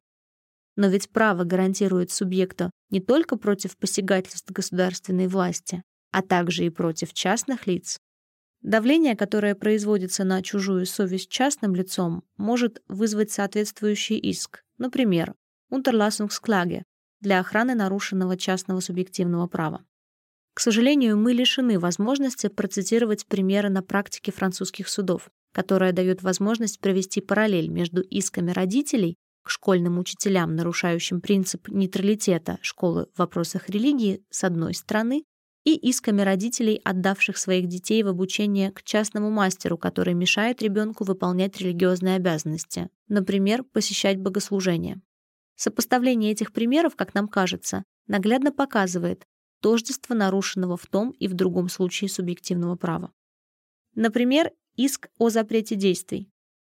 Примеры таких исков бывают в судебной практике. Как в том, так и в другом случае субъекту права обеспечивается сфера лично свободного усмотрения. Человек волен верить как ему угодно, не считаясь нисколько с благом социальной группы. Предположим, что имеется последовательный атеист, убежденный вместе с тем, что религия социально нецелесообразна. Это не связывает его ни в малейшей степени и не заставляет его думать вопреки его убеждению.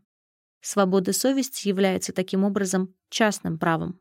Право свободы совести абсолютно, то есть обращено своим запретом ко всякому и каждому, в том числе и государственной власти и ее агентам. Другим примером является право частной собственности. Представителям науки публичного права приходится включить частную собственность в число публичных субъективных прав, так как Конституции обыкновенно указывают на ее неприкосновенность наравне с другими гражданскими свободами. Благодаря этому получается вывод, неприемлемый для всякого, проводящего различия между публичным и частным правом. Право собственности раздваивается на публичное субъективное право и частное субъективное право. Гораздо правильнее рассматривать право собственности как единое абсолютное право, обращенное против всех и каждого, между прочим и против государства. Аналогичное рассуждение и вывод могут быть сделаны в применении к другим свободам гражданина, например, свобода промысла и тому подобное. Таким образом, права гражданской свободы следует рассматривать как проявление определенных частных прав. Такая точка зрения высказывалась и в юридической литературе. Однако не всегда с достаточной определенностью. Господствующей она не сделалась. Отнесение этих прав к публичному праву легко объясняется исторически. Их надо было с трудом отвоевать у государственной власти. Главная опасность для них была всегда со стороны государства. Вопрос о гарантиях этих прав лежит в области публичного права. Отнесение прав гражданской свободы к области частного права, конечно, не приводит к изъятию из публичного права тех правоотношений, которые могут возникнуть по их поводу и которые носят социально-служебный характер. К ним нужно отнести публичные права, предоставленные частным союзам, кооперативам, профессиональным союзам и так далее, как право выбора представителей в органы государственного управления, а также обязанности государства, как организация полиции и безопасности или содействие осуществлению гражданами прав свободы, например, путем предоставления помещений для собраний. С точки зрения профессора Петрожицкого, к области лично-свободного права необходимо отнести целиком все международное, междугосударственное право. Этот вопрос кажется нам более сложным и не могущим быть разрешенным таким простым ответом. Однако мы не будем на нем останавливаться. Для дальнейшего нас будет интересовать только внутригосударственное частное право, и говорить мы будем только о нем. Чаще всего, когда говорят об основных институтах современного частного права, имеют в виду право собственности, современное семейное право, наследование и свободу договоров. Из сделанного краткого обзора видно, что состав частного права гораздо более сложен и включает в себя гораздо более разнообразный материал. Поэтому вопрос о будущем частного права далеко не может быть разрешен теми упрощенными формулами, которыми так часто оперируют. Положение, что социализм, отрицая частную собственность, тем самым отрицает частное право, смотри выше приведенную цитату из Радбруха, слишком поверхностно подходит к проблеме, требующей гораздо более точного и детального анализа. Столь же ходким является противопоставление индивидуализма современного права социализму и утверждение, что последний принесет с собой полную отмену первого под индивидуализмом частного права не всегда подразумевают одно и то же. В частности, у Покровского в понятие частно-правового индивидуализма вкладывается различное содержание. Смотри указания по этому поводу у профессора Нольде. Очередные вопросы в литературе гражданского права. Нам кажется, что невыдержанность этого понятия у автора основных проблем вытекает из слишком неопределенного критерия разграничения публичного и частного права. В частно-правовую децентрализацию можно положить столь же разнообразное содержание, как и в частно-правовой индивидуализм. Мы видели выше, что частное право представляет своим субъектом свободу осуществления права в том или ином направлении. Субъект права является также и субъектом целеполагания. Он сам выбирает те цели, ради которых он желает действовать.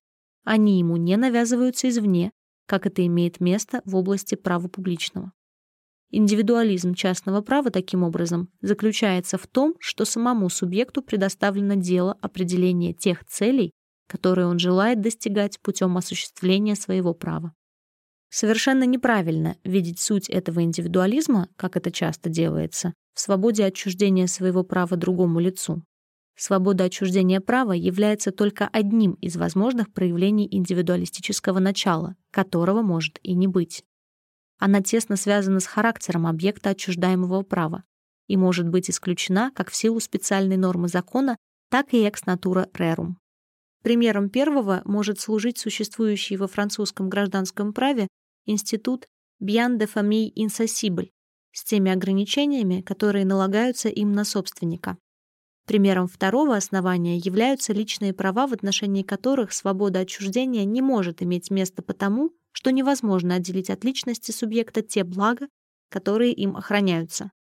Нельзя передать другому свою жизнь, свою честь, нельзя свое изображение сделать изображением другого, свои действия, например, свое авторство, превратить в действие другого.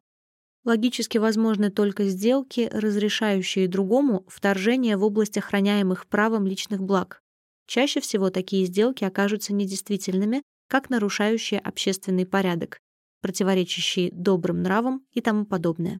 В этих случаях отсутствие права свободного отчуждения нисколько не лишает института его чисто индивидуалистической окраски. Напротив даже, особенно в отношении личных прав, это обстоятельство подчеркивает тесную связь права с личностью субъекта и обеспечивает последнему наибольшие возможности свободного целеполагания в области его персональных благ. Всякое частное право с любым исторически данным содержанием обеспечивает своему субъекту индивидуальную свободу в отношении тех благ, которые оно за ним закрепляет, и при том условии, если субъект этими благами наделен. Прежние теоретики были по своему правы, говоря, что собственность обеспечивает свободу личности. Они забывали только добавить «для тех, которые являются собственниками». Институт права собственности как таковой не обеспечивал индивидуальную свободу в общественной среде. Только конкретные правомочия отдельного собственника обеспечивает ее последнему. Частное право само по себе, независимо от своего содержания, не водворяет начало индивидуализма в общественной жизни. Оно индивидуалистично лишь в отношении тех, которые обладают благами, им закрепленными. В отношении других оно может даже подавлять личность. Институт рабства обеспечивал свободу рабовладельца в пользовании человеческой силой, но лишал рабов даже свойства быть личностью в смысле права. Очевидно, для того, чтобы частное право гарантировало свободу личности не отдельным только лицам, а каждому человеку, чтобы оно было носителем начала индивидуализма не в отношении только к избранным, а в отношении к общественной жизни вообще, необходимо как-то изменить его содержание. Резюмируя, можно сказать, частное право как таковое есть способ осуществить принцип индивидуализма в отношении отдельных лиц. Частное право с определенным, исторически еще не данным содержанием может быть способом осуществить его в отношении всех членов общества и тем самым сделать его одним из оснований соответствующего строя общественных отношений. Часть пятая. История права дает нам различные примеры комбинации публично-правового и частно-правового элементов. Соотношение того и другого зависит от хозяйственных условий и социальной психологии эпохи. Та или иная комбинация будет всегда самым лучшим показателем характера общественного строя определенного периода истории. Чтобы рассмотреть частное и публичное право как два способа регламентировать отношения между людьми, рассмотрим каждый из них изолированно. Попробуем представить себе социальный строй, основанный только на частно-правовых началах и обратно, только на публично-правовых. Частно-правовой строй без элемента публичного права представить не столь уже трудно. История права показывает нам значительные приближения к почти полному господству частного права. Такова юридическая конструкция феодализма, когда не только правоотношения, имеющие функцию распределения благ, но и правоотношения организационного характера лишены элемента социального служения и носят лично свободный характер. Выше мы пытались показать, что частное право само по себе, независимо от своего содержания, не выдворяет еще в отношениях между людьми индивидуальную свободу. Феодализм является к этому хорошей иллюстрацией. Можно утверждать, что чем более правоотношения, выполняющие организационную роль, построены по частно-правовому типу, тем меньше свободы в данном обществе. С другой стороны, примером господства частного права, правда воображаемым, а не исторически реальным, могут служить некоторые построения теоретиков анархизма. Анархические учения представляют слишком большое разнообразие взглядов, чтобы их можно было объединить общим положительным определением. Их можно объять только отрицательным определением. К нему и пришел наиболее точный исследователь анархизма Эльцбахер, утверждающий, что единственным общим признаком анархических теорий является отрицание государственной власти для нашего будущего. Всякая положительная характеристика может относиться только к отдельным мыслителям или группам учений. Именно такое частное значение имеет наиболее интересное в теоретическом отношении попытка Штамлера. Такое же, только частное значение можно придавать ходячему утверждению, что социализм превращает все право в публичное, а анархизм — в частное. Несмотря на последовательное отрицание государства, в анархическом идеале отдельных писателей нетрудно отыскать указания на социальную организацию, вернее, организации, не государственного характера, но проникнутые элементами социального служения. Особенно приходится сказать это про Кропоткина. Несомненно, однако, что в анархизме, особенно индивидуалистическом, например, Тукер, мы встречаемся и с идеалом частно-правовой или имущественно-частно-правовой регламентации общественных отношений, с устранением, конечно, всяких прав власти. Тукер не отрицает необходимости в существовании правовых норм, которые должны охранять равную свободу для всех членов общества. Основными началами такого анархического права будет первое неприкосновенность человеческой личности, второе право собственности, вытекающее из труда, и третье обязательность договорных отношений. Последнее в системе этого автора имеет особенно важное значение, то есть договоры между членами общества должны заменить собой правотворческую и законодательную деятельность современного государства. Государство, которое является организованным насилием над индивидом, должно быть уничтожено. Неприкосновенность личности и трудовая частная собственность, на которой Тукер настаивает, должны охраняться путем договорных союзных объединений, из которых несогласное меньшинство может уйти. В идеалах Тукера мы имеем в довольно чистом виде частно-правовой общественный идеал с устранением из него всяких властных правоотношений как совершенно несовместимых с принципами последовательного индивидуализма. В этом последнем моменте и кроется опасный для таких теорий пункт. Устраняя публично-правовую власть и афортеория частно-правовую, индивидуалистический анархизм не доказал реальной возможности отсутствия всякой власти. Не доказал он также, что игрой частно-правовых начал не установится лично свободная власть одних над другими, власть, не связанная в своем осуществлении необходимостью заботиться о благе подвластных, власть всегда неизмеримо более деспотическая и несовместимая с индивидуализмом, чем публично-правовая власть. Таким образом, частно-правовая регламентация всех отношений между людьми может принять двоякий вид.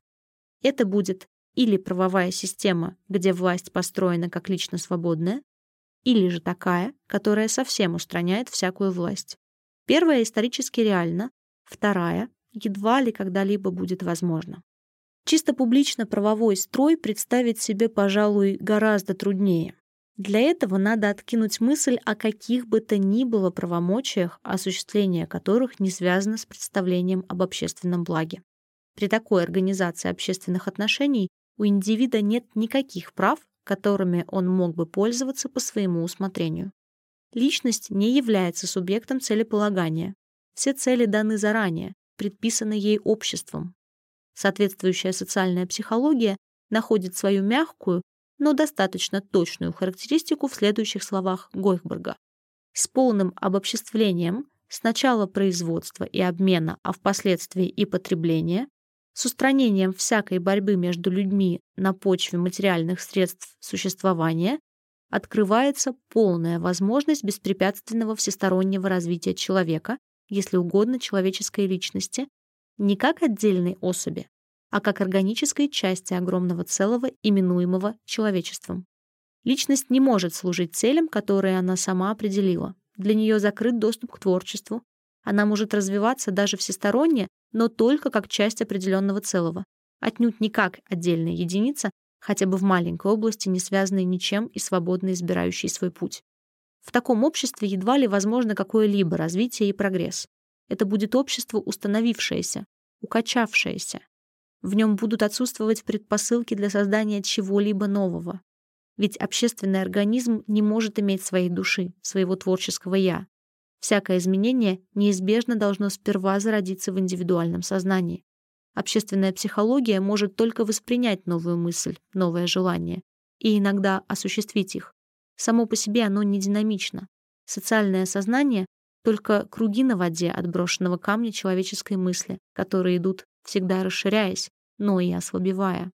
Поэтому правильное утверждение, что всякий раз совершался прогресс, это происходило через индивидуальное сознание. Помимо этого, необходимо отметить, что такое приведение к нулю человеческой личности не может ни в каком случае иметь место в отношении сколько-нибудь обширной социальной группы, тем более всего человечества. Чем больше социальная группа, тем больше простора для индивидуальной свободы.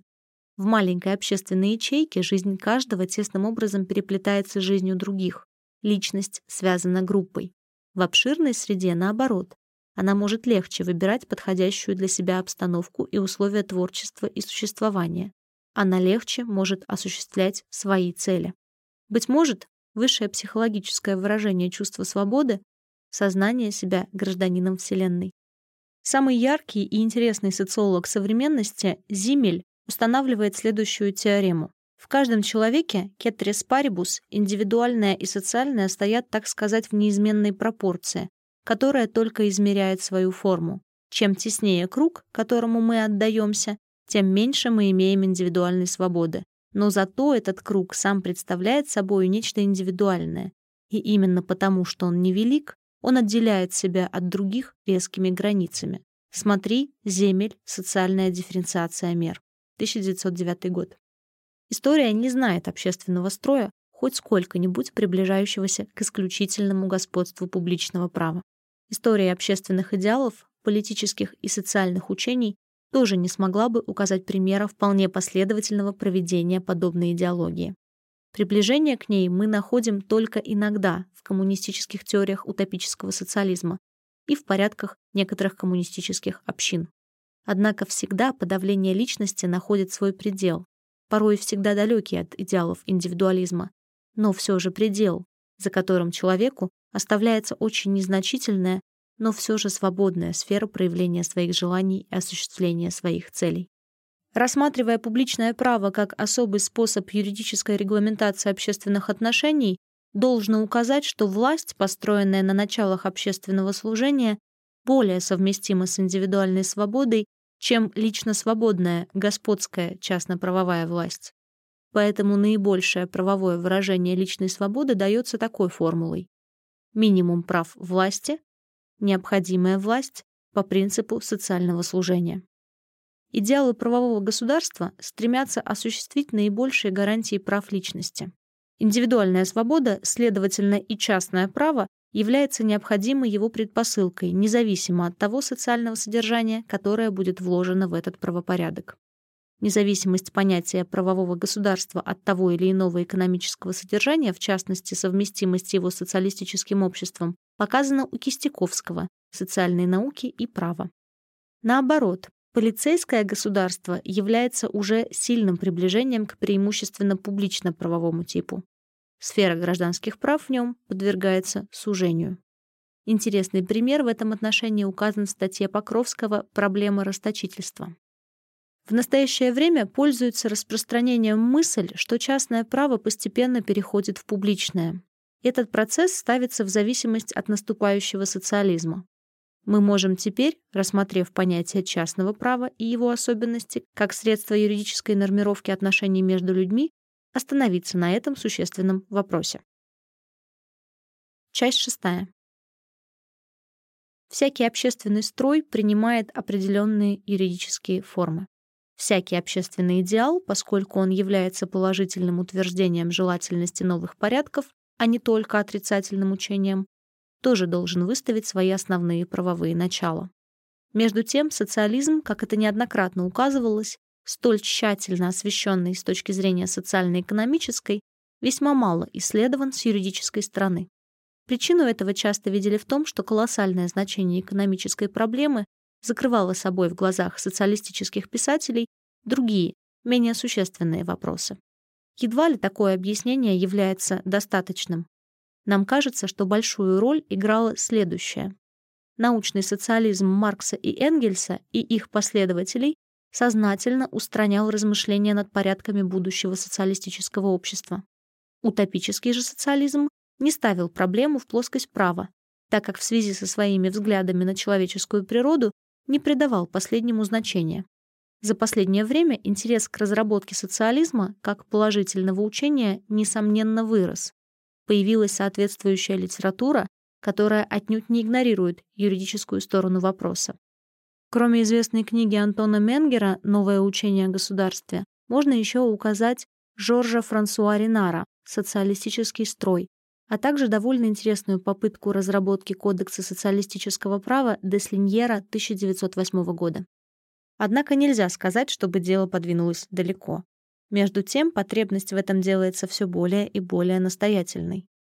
Отсутствие достаточно полного освещения юридической проблемы социализма дает себя знать и в нашем, правда, основном, но все же частном вопросе о соотношении социализма и частного права. Наиболее распространенным является мнение, что социализм исключает частное право и превращает его в публичное. Но оно встречает и возражения, которые указывают, что частное право должно остаться и при социализме. Так профессор Кистяковский говорит, не подлежит сомнению, что в социалистическом строе область публичного права значительно расширится за счет частного права. Но частное право не может исчезнуть совершенно и в социалистическом строе. Сам Антон Менгер вполне основательно показывает, что частная собственность не может быть совершенно упразднена в социалистическом обществе. Моя рубашка, мой сюртук, мое перо, все остальные вещи в моей комнате не могут стать в социалистическом обществе публичным достоянием. Напротив, в социалистическом строе каждому будет гарантирована своя рубашка, свой сюртук, то есть частная собственность, необходимая для удовлетворения личных потребностей, будет обеспечена за каждым. Конец цитаты. Иногда вопрос разрешается не столь определенно. Вениамин Марков отвергает возможность частного права при социализме. Но что его заменит, из его рассуждений не совсем ясно. Автор то говорит о социалистическом публичном праве, то об уничтожении при социализме разницы между публичным и частным правом. Такой же неопределенной является точка зрения Гойхберга, который говорит об упразднении индивидуалистического гражданского права и о замене его социальным, принципиально противоположным. Смотри Гойхберг Пролетарская революция и гражданское право. Автор все время старательно избегает говорить о замене частного права публичным и пользуется для обозначения социалистического права термином социального права, нигде не давая ему определения. Таким образом, его точка зрения остается неясной. Впрочем, и социальное право нужно, по его мнению, только для переходного периода, так как с окончательным упрочением коллективизма исчезнет не только гражданское право, но и право вообще не совсем ясно отношение к вопросу Менгера. Указав, что современное частное право регулирует наиболее существенную сторону общественной жизни, экономическую, он пишет. Наиболее важная цель социализма состоит как раз в том, чтобы превратить институты нашего частного права в публичное право в современном смысле. Да и вообще, противоположность между частным и публичным правом исчезнет вместе с современным государственным строем. Конец цитаты. Большую роль в этих различиях во взглядах на интересующую нас проблему играют различные, несовпадающие между собой взгляды отдельных авторов на вопрос о границе частного и публичного права. Естественно, что от того или иного разрешения его может зависеть и вывод относительно частного права при социалистическом строе. Все указанные разнообразные мнения, впрочем, могут быть объединены тем, что при социализме они не отводят частно-правовому началу сколь-нибудь существенной роли. Частное право в будущем принципиального важного значения иметь не может. Вот заключение, которое неизбежно вытекает из изложенных взглядов. Чтобы дать хотя бы в самой общей форме ответ на вопрос о совместимости частного права и социализма, надо иметь определенное понятие о сущности социализма как положительного учения. Между тем, попытка дать такое определение наталкивается на те же затруднения, как и в отношении анархизма.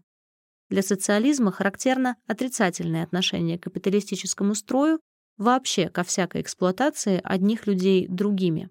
Положительным признаком является стремление к равенству, особенно в области экономических отношений. Но в этих рамках укладывается целая гамма мнений и построений отдельных представителей социалистического мира созерцания. Для нашей темы особенно важное значение имеют взгляды по вопросу о взаимоотношениях личности и общества при социалистическом строе. Как известно, это тот пункт, на который очень усиленно направляются удары противников социалистического идеала. Грядущее рабство, казарма — вот постоянные полемические эпитеты, пускаемые в ход с этой стороны. Однако, несмотря на это, нельзя сказать, чтобы в социалистической литературе этот вопрос был вполне выяснен. Когда он и ставится, то скорее в плоскости культурно-психологической, чем юридической. Больше внимания отводится проблеме личного и коллективного творчества в области искусства, науки, даже религии, чем правовому положению личности. Мы не имеем возможности делать обзор всех мнений, высказанных по этому вопросу писателями социалистического лагеря. Мы только сделаем попытку указать типичные направления. Прежде всего, необходимо отметить, что часто у одного и того же автора мы найдем и индивидуалистическую, и антииндивидуалистическую тенденцию. Это внутреннее противоречие служит показателем того, что проблема не поставлена сознательно, что сама по себе она не привлекла достаточно внимания. Весьма характерным примером такого смешения двух начал может служить социализм Фихте. Это тем более интересно, что у него правовые моменты играют решающую роль. Фихте исходит из идеи свободы личности. Моральная свобода — конечная и высшая цель. Материальная обеспеченность — только необходимая для этого предпосылка. Обоснование социализма у Фихте носит чисто индивидуалистический характер. Но когда он дает систему практических мероприятий, необходимых для достижения намеченного социалистического идеала, картина довольно резко меняется. Его замкнутое торговое государство рисует нам типично полицейское государство. Население распределяется между тремя состояниями – производителей, ремесленников и купцов, которые образуют замкнутые цехи. Таким образом, первоначальная идея индивидуальной свободы, сделав свое дело обоснование социализма, затем теряется в порядках, берущих личность под опеку и надзор. Социалистическая литература дает также яркие примеры последовательного игнорирования личности и ее свободы. К ним надо причислить коммунистическое учение КБ «Путешествие в Икарию». Любопытное изречение содержится в его коммунистическом символе веры. Так, например, «Я верую, что Конституция должна быть создана или принята всем народом, и что она должна устанавливать все основы общности, принципиально разрешая все вопросы, касающиеся пищи, платья, жилья, брака, семьи, воспитания, труда и тому подобных. Свобода в коммуне должна состоять в правомочии делать все невоспрещенное законом и не допускать ничего им не предписанного. Когда все в равной мере будут обеспечены необходимым и полезным, только тогда можно стремиться к удовольствиям, при том, однако, условии, что все законным путем выразят свое согласие и все будут участвовать в этом ибо в наслаждениях должно господствовать полное равенство. Конец цитаты. Приведенные выдержки достаточно подчеркивают антииндивидуалистический характер миросозерцания КБ. И действительно, в Икарии жизнь человека от колыбели до могилы урегулирована самым тщательным образом. Государство простирает свою опеку даже в область наиболее личную, наиболее интимную. Имеется особая комиссия для совершенствования человеческого рода, Ввиду благих последствий скрещивания рас, республика неустанно озабочена устройством, возможно, большего числа смешанных браков. Блондины и брюнеты, жители севера и юга, вступают в браки. Кроме того, республика не раз принимала к себе детей соседних государств, воспитывала как своих собственных наравне со всеми остальными и затем связывала их брачными узами с местными жителями. Таким образом, республика способствовала не только росту населения, но и улучшению всей нации. Конец цитаты.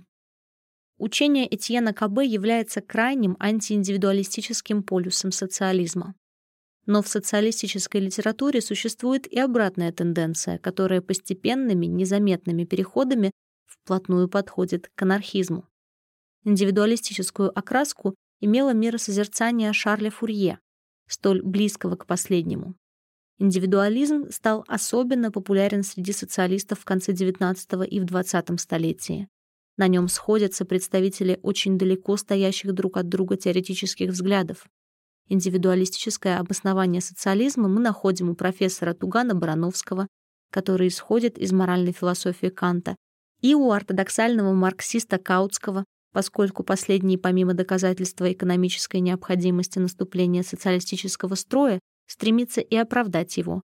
Например, Каутский в работах «Аграрный вопрос. Будущность собственного жилища» и «Социальный переворот и на другой день после переворота» пишет «Коммунизм в материальном производстве, анархизм в интеллектуальном, таков тот тип социалистического способа производства, к которому приводит силой логики экономических фактов господство пролетариата, или, другими словами, приводит социальная революция, совершенно независимо от того, каковы будут желания, намерения и теория пролетариата. Конец цитаты. Наконец, индивидуализм особенно силен в эстетическом социализме. Моррис Уайльд. Нельзя идти так далеко, как Дитцель, утверждающий, что и коммунистические системы, и либеральные доктрины вытекают из принципа индивидуализма. Мы видели, что социалистические учения порой очень расходятся друг с другом и дают показательные примеры антииндивидуалистических тенденций.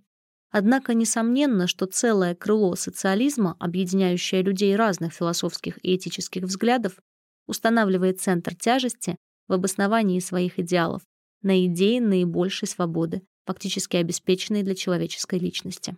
При таких существенных различиях во взглядах на положительную сторону социалистического идеала Конечно, невозможно найти решение вопроса о частном праве и социализме, которое годилось бы для всех оттенков социалистической мысли. Решение должно быть разное для социализма антииндивидуалистического и для социализма индивидуалистического. Поэтому мнение профессора Покровского, что социализм равнозначен превращению всего права в публичное, не может быть принято. Тенденция к полному уничтожению частного права может быть присуща только социализму, для которого типичным является и корейский коммунизм Этьена Кабе. Человек превращается в деталь общественного механизма, вся его жизнедеятельность которого должна соответствовать общим социальным целям и предначертаниям. Права, которыми он обладает, даны ему только для достижения этих целей.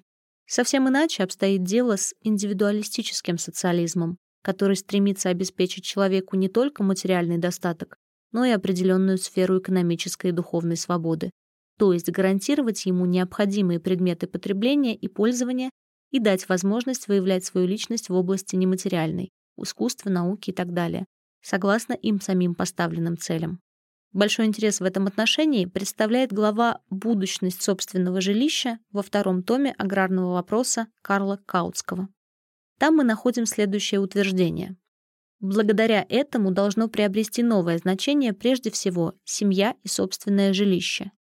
Нигде не может личность развернуться так полно, без помехи со стороны враждебной или, по крайней мере, оттесняющей ее воли других, как в собственном жилище, которое она может устраивать и украшать свободно, ограничиваемое лишь материальными, а отнюдь не личными соображениями, в котором она может посвящать себя своим близким, своим научным и художественным творениям. Конец цитаты. Если даже не придавать выражению «собственное жилище» узкий смысл права собственности, то все же идеал, выраженный у Каутского, может найти свое юридическое воплощение только в факте той или иной частно-правовой принадлежности. Например, право частного пользования на жилище, составляющее собственность публично-правового учреждения, государства, коммуны и так далее. Вообще для социализма, обоснованного на идее индивидуальной свободы, существование частного права является неизбежным юридическим последствием. Здесь мы можем наметить только основной контур проблемы социалистического частного права. Она сводится, как нам кажется, к отысканию принципов, которые должны быть положены в его основу. Таким принципом не может служить только, в общем, правильная формула обобществления средств производства. Прежде всего, она недостаточно точна, Обобществлению с точки зрения социализма подлежат не только средства производства, но и многие пользуемые вещи. У Антона Менгера «Бенуцбаре Захе», как, например, недвижимости и постройки. С другой стороны, могут быть обобществлены и не все орудия производства. Орудия и средства производства трудового хозяйства могут быть оставлены в частном обладании. Самым же главным недостатком этой формулы с точки зрения проблемы социалистического частного права является то, что она относится только к определенной области экономических отношений, правда, практически наиболее существенной, но далеко не охватывающей собой поставленного вопроса. Не может также служить принципом и положение, формулированное у Каутского. Коммунизм в области материального производства и анархизм в области интеллектуального. Смотри, у Покровского в основных проблемах близкое к этому положению утверждение о тенденции современного права к социализации экономических отношений и наибольшему индивидуальному в области духовной. Не надо при этом забывать, что у Покровского социализация равнозначна публицификации права. Если даже подставить юридические термины и вместо коммунизм сказать публичное и вместо анархизм частное право, что будет соответствовать мысли Каутского, переведенной в плоскость права, все же оно окажется непригодным. Мы только что отметили, что, строго говоря, не все производства с точки зрения социализма должны во что бы то ни стало подпасть под публично-правовую регламентацию. С другой стороны, и интеллектуальное производство едва ли можно целиком втиснуть в рамки частного права. Вспомним дело народного образования, в котором деятельность государства и его органов не может не играть значительной роли.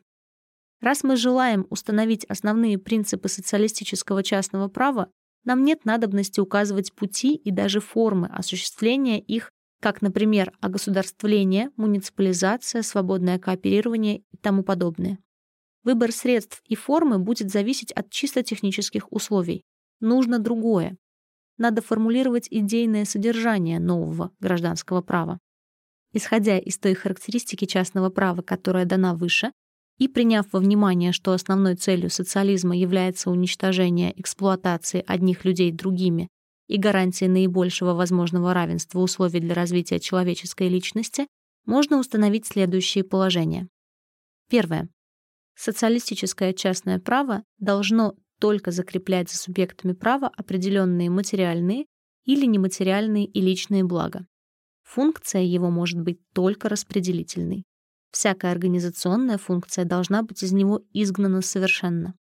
В социалистическом частном праве не может иметь места частная господская власть одного человека над другими. Равным образом необходимо устранить положение, благодаря которому отдельные лица, являющиеся в той или иной степени монополистами, например, собственники городских недвижимостей или жилых помещений, могут диктовать другим условия допущения последних к пользованию определенными благами. Всякая власть в социалистическом праве, будь то неизбежная иерархия в области производства или же власть устанавливать для других условий нормы пользования какими-либо благами, должна быть организована по началам социального служения, то есть публичного права. Дело частного права только закрепить за отдельными лицами те блага, которые должны войти в сферу личной свободы гражданина. Таким образом, целиком в области частного права должны остаться права личности, коренные изменения должно претерпевать вечное право. Мы указывали выше, что основное вечное право — собственность, не выполняя непосредственно организационной функции, тем не менее является предпосылкой для существования таких юридических институтов, которые ее осуществляют. Например, личный наем и господская власть. Ввиду полного перехода к публичному праву организационной функции, характер права собственности должен весьма существенно измениться. Такие формулы, как традиционная, обобществления средств и орудий производства указывают не совсем точно путь к этим изменениям. Несомненные изменения должны произойти в области так называемых исключительных прав, прав на нематериальные блага. Они будут вызваны теми же основаниями, которые действуют в отношении вечных прав.